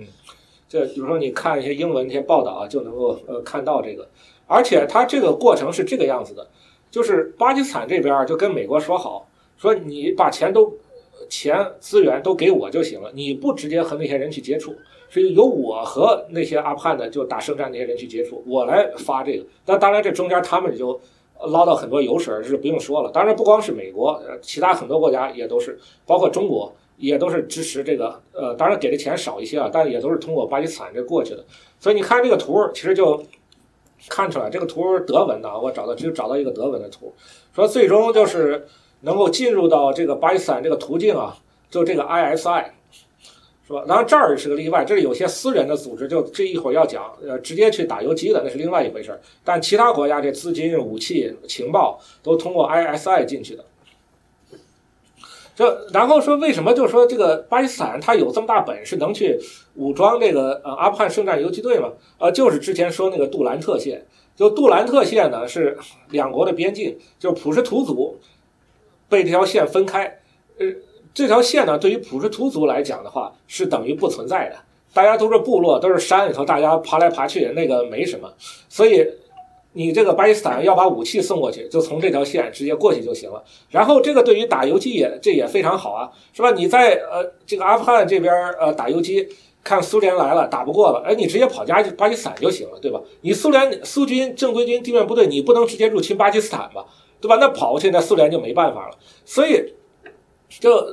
然后苏联打了不少年之后呢，都后来戈尔巴乔夫上台，八二年的戈尔巴乔夫上台，然后八八年的时候，一是他自己比较开放，觉得苏联不能再搞以前那些扩张那些策略了。另一方面呢，在这边阿富汗这边有很大损失，因为你想最后一些先进武器，像那个美国的最先进的那种针刺式那种导弹，都都给游击队了，啊，所以也是损失越来越大，是吧？国力不行了，石油价格暴跌。然后快要撑不住了，然后八八年撤军了，然后撤军之后呢，呃，没过几年苏联解体，哎，苏联解体呢，当然是我们一般人是看来这是呃冷战的一个巨大胜利，是美国的一个胜利，哎，但是呢，就是人家这些打游击的，就是伊斯兰搞原教旨主义的，觉得这是我们伊斯兰的一个巨大胜利，因为首先我们伊斯兰在在阿富汗这儿，我们干就是在这儿打打跑了一个超级大国。觉得我们厉害了，就是超级大国，我们能够干掉。而且这个超级大国从阿富汗走了之后，没两年他就垮了。说这肯定是因为在这个阿富汗给我们打的太厉害了，是吧？那那我们就实在是太厉害了。那既然这样，那以后我们呃打美国可能也没什么问题，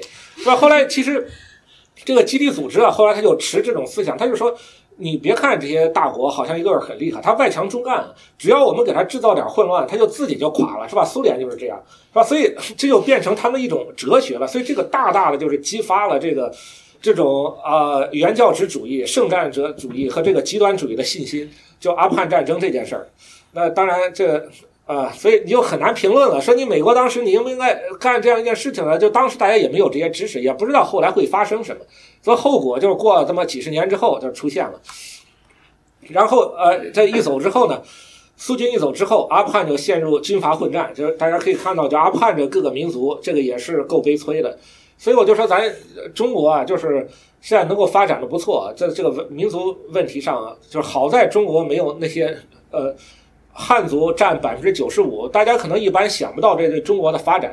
呃，这是一个多大的优势。你像他这儿，他最大的民族不是图族占百分之四十，你不说中国，你就拿和印度比的话，就如果按照印度那个比例，就应该是汉族，比如一共。占百分之八十，比如说十亿人，汉族有八亿，然后维吾尔族有两亿，那这个国家的话就就不像是今天你能这么对付对付维吾尔族了。如果说你像这个军像阿富汗这样，就是汉族大概大概有四亿，然后你那个维吾尔族人有三亿，其他还有些什么民族，这个国家就不是很很容易能够能够像今天这样搞起来。然后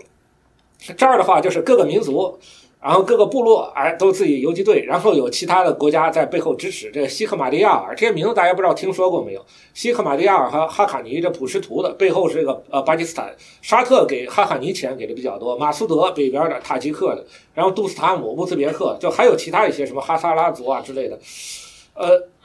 然后这个塔利班呢，就是在九十年代这个时候开始趁势崛起的。他为什么？首先在一开始的时候，他受到就是阿富汗老百姓的欢迎。这为什么呢？不是说他特别符合阿富汗这个传统，这个不是，就是他这个宣传，他说我能够扫除军阀，这个是非常得民心的。因为当时大家被这些非常痛恨军阀，就就是觉得被军阀这个荼毒确实太厉害了。他说扫除军阀，那就是解民于倒悬，所以他一下子就是横扫阿富汗，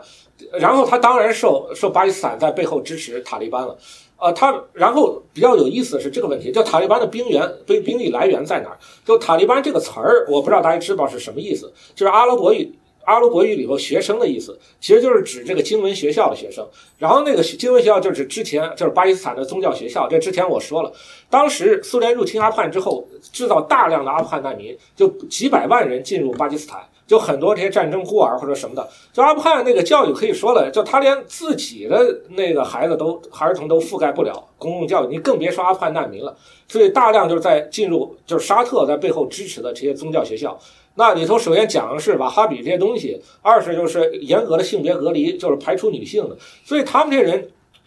就是在那种环境下长起来，青少年啊，他就天生觉得这个女性啊就是不应该露面，特别。呃，后来就是他们在呃阿塔利班在那个阿富汗全国执行的这种政策，就是你这个女性，你不是说你全都得包起来那种的，就是你干脆就不能上街，你不但不能上街，你躲在家里啊，就那个窗户得给给得给全部涂黑了，就是从外面能看不见你那个家里那个女性。所以说当时那阿富汗妇女啊，就在家里。呃，等于说连阳光都见不到，呃，就是这么一种，呃，实际上这个不绝对是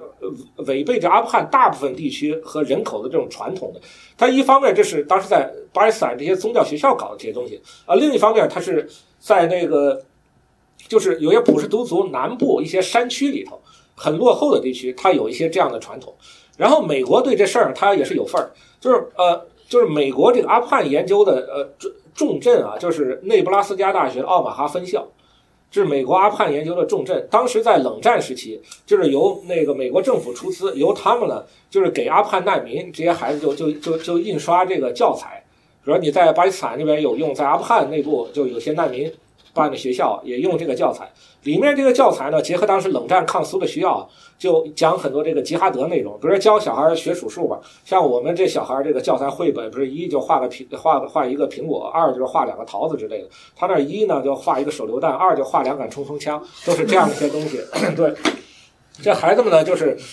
学这些东西。然后呢？当然呢，那最重要还是巴基斯坦直接给钱在背后支持这个塔利班。他为什么要支持塔利班呢？是吧？当然是想通过塔利班控制阿富汗了。那阿富汗对他有什么好处呢？因为他想把阿富汗呢，幻想阿富汗作为他巴基斯坦的战略纵深，他就觉得。我巴基斯坦这东西向很窄，如果说我跟印度打起来，这一下子很容易打穿，他就就这么想。其实这这个在现代战争中啊，这个已经没有什么太大道理了。所以我觉得，那我就把阿富汗作为我的大后方，我有个战略纵深，所以我一定要控制阿富汗。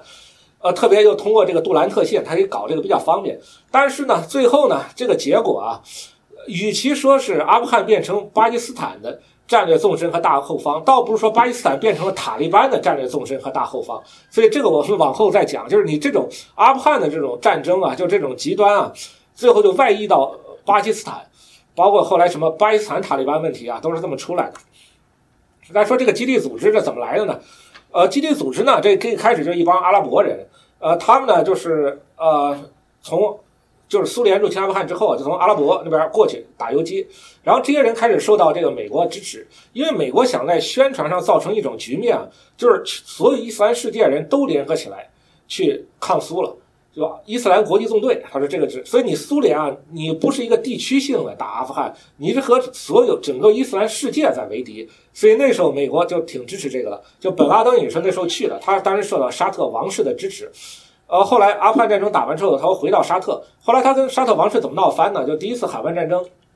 沙特王室啊就允许，就是美军多国部队在那儿建立基地，在沙特建立基地。那他说，那你是让这个异教徒他们军队进来，进到我们宗教圣地，说你这个是大逆不道的。所以那个时候双方闹翻了，他开始反沙特王室，沙特王室要抓他，他又辗转又回到阿富汗。在阿富汗呢，当时就塔利班上台了，就是塔利班的那个头奥马尔就跟他是兄弟，就塔利班就做什么事儿，他就把自己在阿富汗的训练基地交给了这个本拉登，所以这个基地组织这个基地这个词儿就是这么来的，是吧？所以就变成整个伊斯兰极端主义全球的一个训练基地，所以大家你想去干点什么都去那儿，去阿富汗就行了，呃，你。得到各样各种训练，那他这个训练之后呢，然后就派到各个地方去搞这些事儿。所以九十年代后期的话，就好几次这个恐怖事件。你呃呃比较大的，像美国在非洲的大使馆，就坦桑尼亚和肯尼亚大使馆被就被炸。呃，这个可能不知道大家听说过没有？就一下都是死百多人的几百人这样事件。比如在呃也门，就是亚丁湾的美国军舰被炸。然后当然搞得最大的就是后来的九幺幺。其实呃。所以谈到，哎呀，这个就是这个历史，就一下子从这儿就开始格外沉重。可以说，就九幺幺之后呢，其实一度就是还是有机会的。就是当时九幺幺之后，就首先就巴基斯坦抛弃塔利班，呃，因为那个时候就说，呃，美国呃就跟巴基斯坦就下最后通牒了，就是你不能在你或者你是扶持塔利班，那就是跟我美国对着干，啊，是吧？那在这种情况下，就是那个穆沙拉夫那个时候是就可以说迅雷不及掩耳盗铃之势吧，就是然后。抛弃塔利班，然后，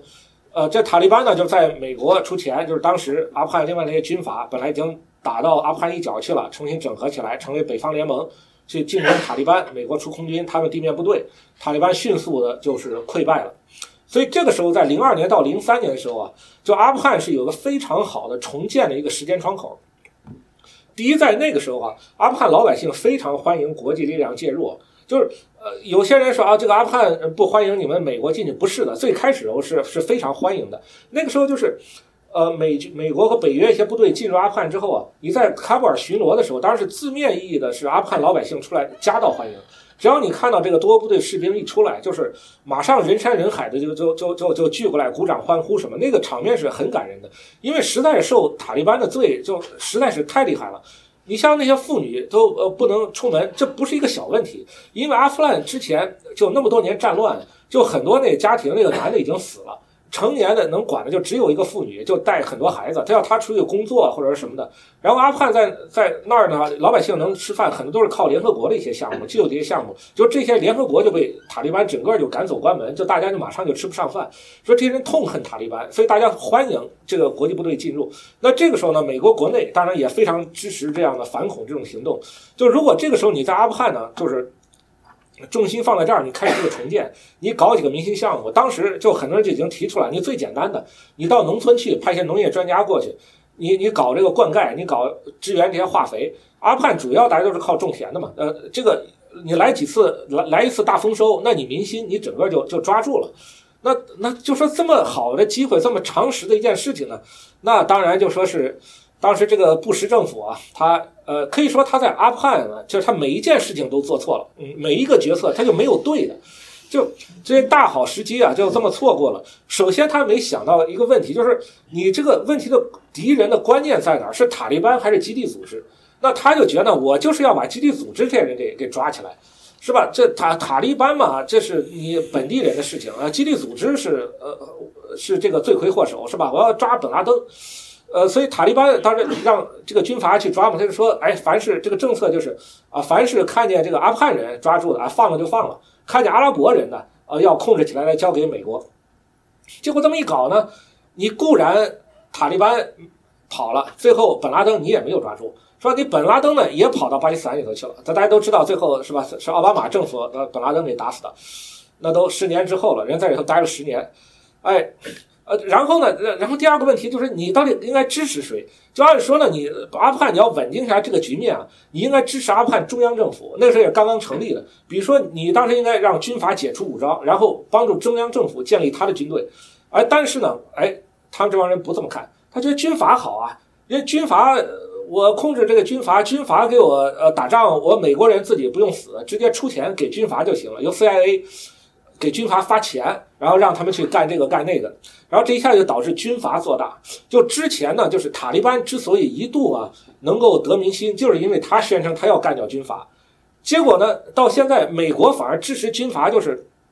而且军阀比之前更厉害了。以以前可能就巴基斯坦这样的国家支持，像有些伊朗有些支持，那现在背后老大我是美国啊，就就美国都支持我了。说你阿富汗中央政府，你卡尔扎伊这种人，你你能跟我说什么废话是吧？我还用听你的吗？对吧？那这样一下的话，就导致中央政府特别弱势。那时候阿富汗中央政府惨到什么地步？没有任何收入的，就没有任何收入，就是最开始连办公地方都没有，因为都被炸掉了。好不容易找个地方办公，那些窗户啊都都都都没玻璃，就那种的，连文具都没有。然后阿富汗他也不是说完全没有国民收入，税是没有那个时候，但是在各个地方，就有些，比如说过路费啊那种收入，就是。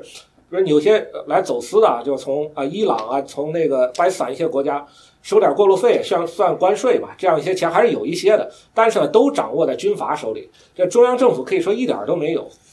所以有些人不是说那时候对阿富汗援助，国际援助不是很多吗？援助确实很多，但这又有一个问题，就是这些援助啊，都是大家比较混乱，就没有一个协调。就是当时就很多人 就已经有识之士就提出来了，你这个援助应该怎么干啊？就是你应该建立一个统一的国际账户，大家都给钱，都放到这个统一的账户里面去，然后由阿富汗政府从这个账户里头拿钱去办各种事情。当然你是可以在你这个国际社会，包括美国联合国的指导和监督之下这么干，但一定要让阿富汗政府去做这件事儿。这样的话，他首先能够知道各种事情的优先级，否则你之前这个国际援助啊，就是弄得。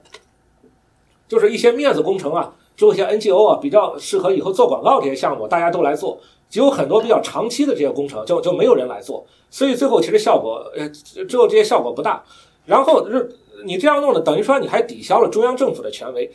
甚至还有一个问题，你造成中央政府的人才大量流失。因为当时你很多呃国际组织，像联合国什么的，你都到喀布尔去开办公室，这样一下子的话，就你比阿富汗政府有钱。就那时候阿富汗中央政府的话。哪怕一个比较高级的一个官员的话，每个月工资多少？五十美元、一百美元这个样子。但是联合国他雇一个司机，他能出每个月一千美元的工资。所以这样一下子，你阿富汗中央政府啊，这你你连司机都都连司机都雇不起。然后其实呢，说到这一切啊，就是最最呃大的一个失误呢，后面就是要讲到后面重重心呢，很快就从阿富汗就移到伊拉克去了。从零三年之后，就基本上美国这儿所有的资源都拿去都去打这个伊拉克了，包括你要抓塔利班吧，啊，你你要抓塔利班，你需要那个卫星是吧？卫星定位什么的。后来这个卫星也都全都用到那个伊拉克战场了，就他就就在阿富汗连这个都没有了。其实啊，你对比一下，就美国之前啊，在特别二战之后，它有很好的、很成功的国家重建的经验。它战后对欧洲进行了重建，这个马歇尔计划，然后对日本进行重建。这个麦呃麦克阿瑟将军，麦克阿瑟这个人呃就是毛病很多的，但是他日本他做的这些事情他都做对了。就首先来讲的话，比如说他把天皇给保住了，这个对像我们中国人民和其他受日本军国主义这个害的这些人民是不太公平的，因为君皇这这天皇也是个战犯嘛。但是你把君天皇给保住，这个天皇跟麦克阿瑟能握握手，能够喝个咖啡什么的，然后表示听他的，这个对于日本全国这个民心是很重要的。以后就没有人就是说，呃，占领军当局说什么话，就没有人说他还能不听的，就没有就没有这种情绪了。说这个是帮了麦克阿瑟的大忙，然后麦克阿瑟呢，就是他那个当时在呃日本，他占领军就直接为日本制定了一部宪法。这个呃，就说这个呃道理，就是这件事情，我不知道大家是不是知道？就现在的日本的和平宪法，不是日本人自己制定的，是麦克阿瑟给他们制定的，就是全是美国占领军自己写的。呃，然后的话，就他有另外一些非常得民心的一些呃事情，比如他在日本。进行土改、土地改革，就把土地全部分给农民。他表面上说是赎买日本的土地主的土地来给农民，但因为当时通胀什么，等于是没收的。然后后来就是包括日本工人要有工会这些，所以这个非常的得民心。呃，大家也说共产党，我党也搞这个土改，其实他的土改，我党的土改是假的，搞了没几年，搞合作社全收回去了，农民是一点这这 一点好处没得着。那日本这个是真的。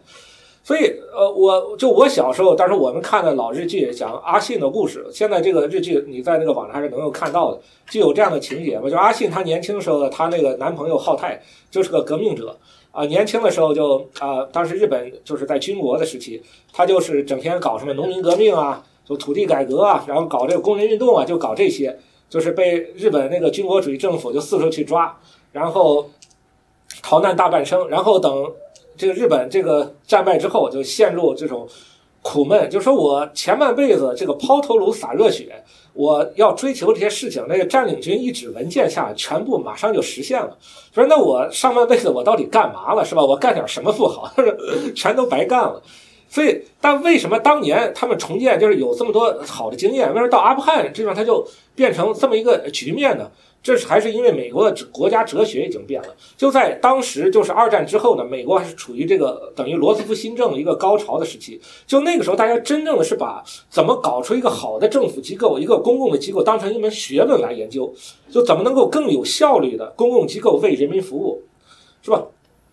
所以说那个时候是有这个哲学在这儿，是花了很多力气的。后来到八十年代，就是里根保守革命开始呢，里根的原话就政府就是万恶之源啊。就是就是这个政府就是问题本身，这是他的原话。所以什么事情呃没搞好，肯定是政府管多了，是吧？不要政府就好了，天然就好了。呃，然后呢，就是所以你看他为什么特别喜欢阿富汗军阀，然后他就不帮助阿富汗中央政府，就跟现在就是美国右翼啊，他特别讨厌美国联邦政府，主张一种什么叫州权，就是权力应该下放到州政府，跟这个其实是非常就是。非常一致的。当时拉姆斯菲尔德他就说，他觉得哎军阀不错呀。之前有人跟他说过军阀有什么问题，他说哎军阀不错啊，说为什么军阀接地气啊，是吧？军阀为什么他能够成为军阀？因为他代表当地人民，相当于当地士绅那个意思，受到当地老百姓支持，所以他就有这么一种非常荒唐的想法。所以这个也是美国整个国家的哲学这种改变，就造成这个政府能力啊就不断的下降。后来零三年开始。伊拉克战争之后，阿富汗重新进入这个暴乱的这种阶段，塔利班卷土重来。首先，巴巴基斯坦重新搞起和塔利班重新联合，因为为什么？就是当时穆沙拉夫啊，他就看出来，那既然你你你美国，你去了伊拉克了，说明你对这个巴基斯坦你没有 commitment，那你是不会再管巴基斯坦了。所以我这时候我还得要塔利班，还得塔利班还要占巴占这个阿富汗，是你这块还是要归我影响。否则的话，那印度就渗渗透进来了。当然，印度对阿富汗那个援助什么也都很多。那印度渗透进来不就抄我后路了吗？对吧？那正好我有这个 ISI，就巴基斯坦这个情报局给塔利班做保护伞，然后你这个杜兰特县这边山区天然的保护所，然后这时候你这个塔利班在全国化整为零，哎，又重新组织起来，又开始搞这个游击战了。到奥巴马政府的时候，他就没有办法了。奥巴马知道布什政府犯这些错误，所以他一度想纠正来了。所以他那个时候说说奥巴马，他就说我要在巴在阿富汗搞一次 surge，呃，说我这个叫 civilian surge，我不但要派兵，我还要派这个各种专家去，民用专家，就是之前布什政府那些课我给他补回来，包括帮农民种地啊这些事情，我都要派去。但是呢，想法是好的，但你这时候去了之后呢，你这些专家就出不了卡布尔，因为各地因为阿富汗暴乱再起啊，都实在太危险了，你就已经进不到农村去了。但如果在零二年、零三年的时候，你这件事情是是可以干的。就离了村，就就就没有那个店了。而且这个塔利班是非常难对付，就是因为他随时能跑进呃巴基斯坦去。就是你就你美军，你不能对巴基斯坦进行那个呃地面的侵略吧？你不能直接进入巴基斯坦嘛，对吧？所以后来为了打这个塔利班呢，说美军就开始他要得搞什么事情，得用那个无人机，就无人机为要进巴基斯坦去轰炸，就是因为他地面部队进不去，但塔利班可以去。但这个轰炸呢？就是成为一个就是巴基斯坦人反美情绪的一个很重要的一个引爆点。那他为什么说，呃，就是这个，就是说你这轰炸，可以说你你大部分情况下你炸死的可能确实是塔利班，但你也有炸错的时候。就是普通老百姓，就是他这个轰炸，但因为你缺乏情报，你去不了巴基斯坦，所以他其实是靠一种类似于我们这种 AI 算法的一种东西来确定谁是塔利班的，你知道吗？然后就会出现这么一个问题，就就有些你弄错，比如说那可能你觉得出来一帮人，看年龄也都差不多是青壮年，有很多男的，就突然从这个山谷里头跑出来，还都带着枪。是吧？其实人家可能是人家部落里头去那儿娶别地方去娶媳妇了，然后迎亲的道路回来，是吧？可能完全是为了增加喜庆的气氛，拿这个冲锋枪往天上扫射了几枪，就是，然后他一看，他觉得可能是塔利班，就给你全部都炸死，你知道吧？就这种事情是发生了几起的，对吧？这个是非常悲剧的，是吧？那人家那个部落有枪，是因为长期无政府状态，有那么多武器，阿富汗战争时就就进去了，你出来是必须都得带着这些武器，就是，所以非常之悲剧。当然，最悲剧的还是还是还是这件事儿啊！呃，就这这个是个可以说，就是我读这些东西资料的时候，就是一个就极其极其压抑的这么一个过程。伊拉克战争啊，你可以说是这些年来，甚至可以说美国内战以来，就是犯下了最大的政策失误。那这个战争到底是为什么会去打？到现在有很多说法。他官方的说法呢，小布什那些人开始说是要抓一个叫扎卡维的人，呃，不是说抓扎卡维啊，就扎卡维呢，呃，就是是那个萨达姆和基地组织有勾结。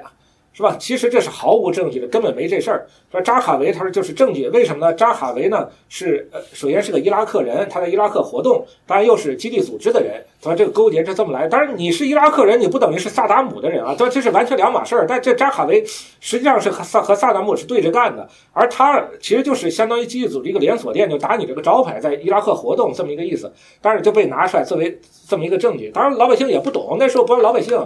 你当时那个。你美国他自己一些高级的一些决策人员，国务部里头这些人，他都分不清这些教派，比如说塔利班是实验还是逊尼的，他他们连这个都分不清楚，就打去了。然后后来又说是这个 WMD，就大规模杀伤性武器，最后一找也当然是也没找到了，是吧？那后来有人说说你你一开始就是就就知道这是没有的，你故意这么说的。其实呢，他可能还真相信，呃。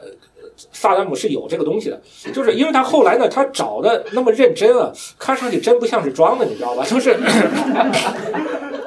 但是呢，他这可以说这个到底有没有对他是不是当时要出兵啊？其实也也也不是他决策的主要内容。那时候其实已经已经决定了，有些人说是为了石油，这个说法是很多的。我说啊。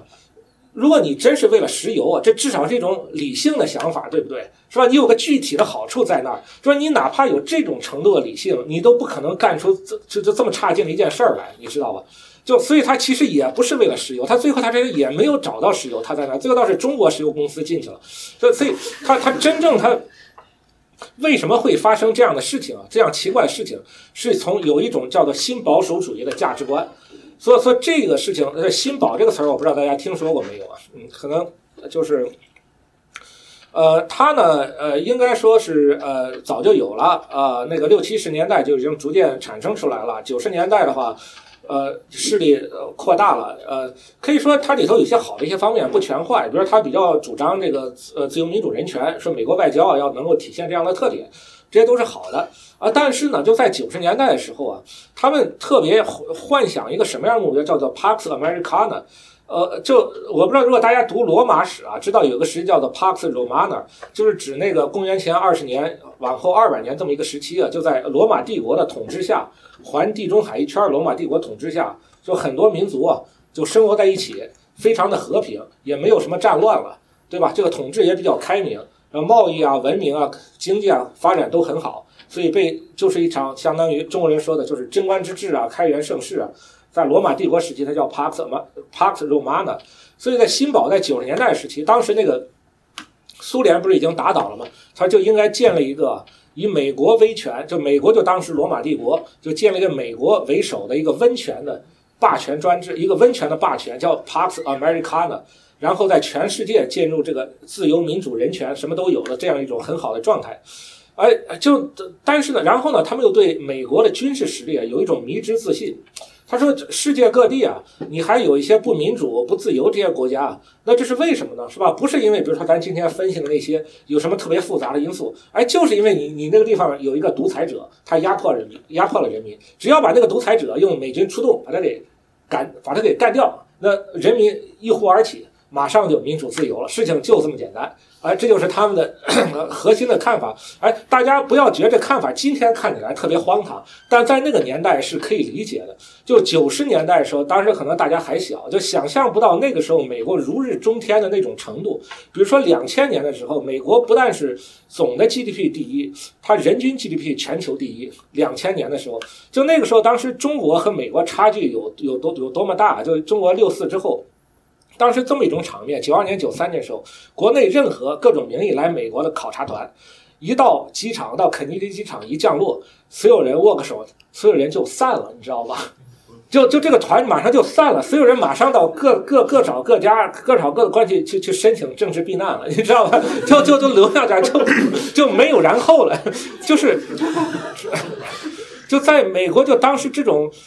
如日中天的这种状态，当时大家有这样的想法，其实也算正常。而那个时候呢，为什么说伊拉克就变成一个呃这么一个他们的假想敌？为什么特别关注伊拉克？哎，当时就伊拉克不老实，敢放口炮，整天骂美国。就萨达姆这个人，其实呢是为什么？很自然，就萨达姆他之前不是呃入侵科威特嘛，被那个美国带着多国部队给很快给打跑了，他军上失败了。那时候他为了回伊拉克，为了保住自己面子。所以他是我反美很强硬，你全世界啊都对美国唯唯诺诺，就我萨达姆，我整天放口炮，说我不怕你美国。其实咱正常人看来，他就是放口炮是吧？他能对你美国有什么威胁？那你还管他这事儿干嘛？你是美国作为唯一超级大国，哎，这个新堡呢，这帮人就觉得你放口炮就是对我美国是一个很大的威胁，因为为什么呢？这说明你还不怕我们美国啊，对吧？就说明我。如果说你放口炮，我们美国不把你给干掉的话，那就说明我们美国不敢呐，说明美国还有所顾忌，我们美国还有弱点。这样一下子，那其他人那不就是都有恃无恐，都敢跟我们美国对着干了吗？说不行，我们美国要治你这伊拉克，我美国一定要专治各种不服。所以 当时新宝就觉得，哎，伊拉克他这个放口炮，就是对于美国一个很大威胁。本来呢，新宝在他利用九十年代一些偶然的机会啊，就是当时什么克林顿丑闻啊这样一些偶然的机会，现在已经进入到共和党的高层去了。然后在布什政府上台之后呢，他们开始还就说布什布什本人不是个新宝，因为他比较土一些，他就是德克萨斯那块来，他对国际事务不懂。他刚上台的时候闹了一个著名笑话，就是他不知道呃巴基斯坦的总统是谁，他不知道穆沙拉夫是谁，就这么一个程度。呃，但是呢，九幺幺之后啊，他一下子陷入一个精神危机，就是说美国历史上碰见的这个最大的这么一个事儿给他碰上了。那这时候以后美国应该怎么走？他该怎么掌这个舵，是吧？他哲学上、知识上各方面都没有这个准备。那这个时候呢，正好这个新宝，呃，这套药方，他要给他端过来。哎，他就说新堡，那你可能也觉得很奇怪，这这跟新堡那伊拉克这个又有什么联系呢？就是新堡就说，呃，你看吧，就证明我理论什么呢？光是塔利班这么小的一个流氓国家啊，他都对美国就造出这么大一个孽来。所以说，像伊拉克这种。比塔利班要强得多的这样的萨达姆这样一个流氓国家、流氓政权，如果不及时铲除，他他得把我们美国就直接给和平了，就得是吧？那太危险了，必须我们去打伊拉克。说这个逻辑就在这儿呢，你知道吗？就是，然后布什一听，哎，他就觉得，哎，听起来好像似乎无法反驳呀，这就，这是一方面，还有另一方面一个很重要的情绪上的原因，就是九幺幺呢对美国人民。是一个极大的一个悲剧，死了这么几千人，是一个极大的悲剧。但是偏偏有些这些美国这种强硬的右翼啊，他把这事儿呢还看成一个是美国一个很丢脸的事情。但是如果你看成这么的，你可能就会想歪了，因为为什么？如果这个事儿是美国一个很丢脸的事情，那美国就要报复。但是这事儿这么丢脸，你光报复那个塔利班是不行的。就好像我美国是一个世界拳王。你想象，然后突然被一个五岁小孩儿，胳膊很细的，一下子掀翻在地，然后摔得鼻青脸肿，鼻梁骨也断了，牙齿也掉了好几颗。那这时候，哪怕我爬起来迅速的几拳把这个小孩直接打死，那我还是很丢脸，对吧？我这个面子还是找不回来。那怎么办呢？就是说，你看围观群众里头有个叫萨达姆的，看着好像身强力壮，不是吗？然后之前好像一直还对我有各种不服。虽然他跟这事儿没关系，但我把他给揪出来，把他胖揍一顿，这就能向大家显示出。我美国还有，仍然有想打谁就打谁这种实力，是吧？你们不要以为你们有什么有机可乘，是吧？我把萨达姆给打一通，美国当场立威，是吧？就很多人就有这样一种想法，知道吧？所以这个呢，弄在一块儿，哎，乱七八糟这些凑到一块儿，凑齐了，一下子 就是打到伊拉克去了，这个伊斯兰国。伊斯兰国兴起啊，呃，这是个直接的原因。他去了伊拉克之后呢，呃，这个决策本身就已经极其糟糕了。去了之后又干了其他很多非常愚蠢的事情。最愚蠢的事情是解散伊拉克军队。就当时萨达姆那个军队，就看萨达姆要不行了，很多高级军官就主动已经私下来找美国人了，说以后我们跟跟跟你干了，就美国就是我们老大，跟你们干，你们放心吧，就是伊拉克我们帮你们摆平，是吧？跟美军合作。就是你你这样的便宜他不占呢，他就说，啊不行，说你们这些人都跟萨达姆一块儿，你是呃压迫人民的，这些人啊，伊拉克这军队萨姆的军队全部解散，之前那些军官啊，呃开除，呃这些士兵都开除，不但这样了，还上黑名单，以后不准担任公职，呃这样一来就呃产生什么后果就可想而知了啊，你这个军队那些军官呢，首先他有战斗经验，他是正规军，然后他又有武器。是吧？呃，然后呢，他又不会干别的，对吧？职业军人，然后他又有这些关系，一下解散了，那那他只好去投奔这个恐怖组织，所以就各地就伊拉克这种各种教派冲突，因为他是逊尼派的嘛，那么他们搞这种东西就是先是针对什叶派，就炸什叶派清真寺什么的，所以你就很难理解，说你为什么竟然会有这样一种奇怪的思路呢？对吧？其实你从这个思思路呢，你就可以看出来啊，他应该不是为了石油。就如果他是为了石油，他不会干这样的事情的，对吧？对 就是说，他如果真是为了石油这个利益，他一定要把伊拉克这个稳住，这样这些这让这些军官来帮他，然后他把石油搞到手，那多好！他他肯定不是为了石油。但如果你这个从新堡的那个意识形态来看，就说得通了。因为新堡我不是说了吗？他就觉得这些地方啊没有民主自由啊，就是因为有这些人有压迫者，就是这压迫人民，所以必须把这些压迫者，这些包括这个伊拉克军队这些军官啊，你都是独裁者那帮。只要把你们全都开除，全都赶走，让你们的军队聚不起来，伊拉克就一下子就自由了，往后就没有问题了，是吧？让你们还在一个军队里头，反而是对伊拉克自由的一个威胁。所以，你如果从这个新堡这种意识形态来看呢，哎，这一切事情就都能说得通了。所以啊，什叶教派、什叶逊尼这个教派打起来，这个伊斯兰国做大，伊斯兰国他这个叫头儿叫什么？呃，巴格达迪就被炸死那个，他之前。就这个萨达姆，他军队的一个军官。然后，当他真正建国呢，伊斯兰国如果说是引号那个建国，他其实是在叙利亚内战之后。所以这个事情啊，也不是说他在那个时候他打的多么牛多么牛。首先来看呢，他是反对这个阿萨德的，这个是得弄明白。阿萨德实业他是逊尼的，他们是对手。但是呢，咱就阿萨德这个情况，咱之前也都说过了，就他是一个少数教派，他要维持这个局面。所以呃，他有一种专门的策略，就是他对于这些对手都很多的，有普通的老百姓啊，你有这个呃叙利亚民主派，你有这个伊斯兰国，他有的打，有的不打。伊斯兰国他不打，但对老百姓他极其残酷，就地毯式轰炸，就在城市里地毯式轰炸。然后他也打那个民主派，而偏偏这个伊斯兰国他不打。然后就这样一下子呢，伊斯兰国首先他做大，然后呢，有很多老百姓啊，就等于被他推到伊斯兰国那边去了，因为大家觉得伊斯兰国虽然很差，但好像比起阿萨德来也没有更差。呃，他为什么要做这样一种奇怪事情呢？他就要形成在叙利亚，就阿萨德他和伊斯兰国一个二选一的局面。所以你这些西方国家啊，你过来，你你不是反对我阿萨德吗？所以你过你要派兵进来把我阿萨德打跑，整个叙利亚就是伊斯兰国的，你们就看看吧。就伊斯兰国他整天就搞那些政策，咱们新闻上也看到一些，害怕害怕不害怕，吓人不吓人是吧？只有我。阿萨德是唯一能够和这个呵 呵伊斯兰国对立的力量，所以如果你们想要把我和这个卡扎菲一样把赶走的话，这后果就是这个。哎，这一下子就真把这个西方各国给吓住了，包括美国。比如说，就是这个呃，就是奥巴马当时，包括现在那个特朗普，他在叙利亚的这个政策就是只打伊斯兰国，不打阿萨德。就是美国的这个官方的政策就是这个样子，所以说伊斯兰国为什么能够兴起啊，也是有这样一些原因。就从阿萨德到，从这个伊拉克战争，所以说到这些啊，这个历史这块儿啊，啊，就是就是，就先讲这么多。然后呢，就最后啊，再再说说我自己的一些想法，就咱到底怎么应对这个极端主义？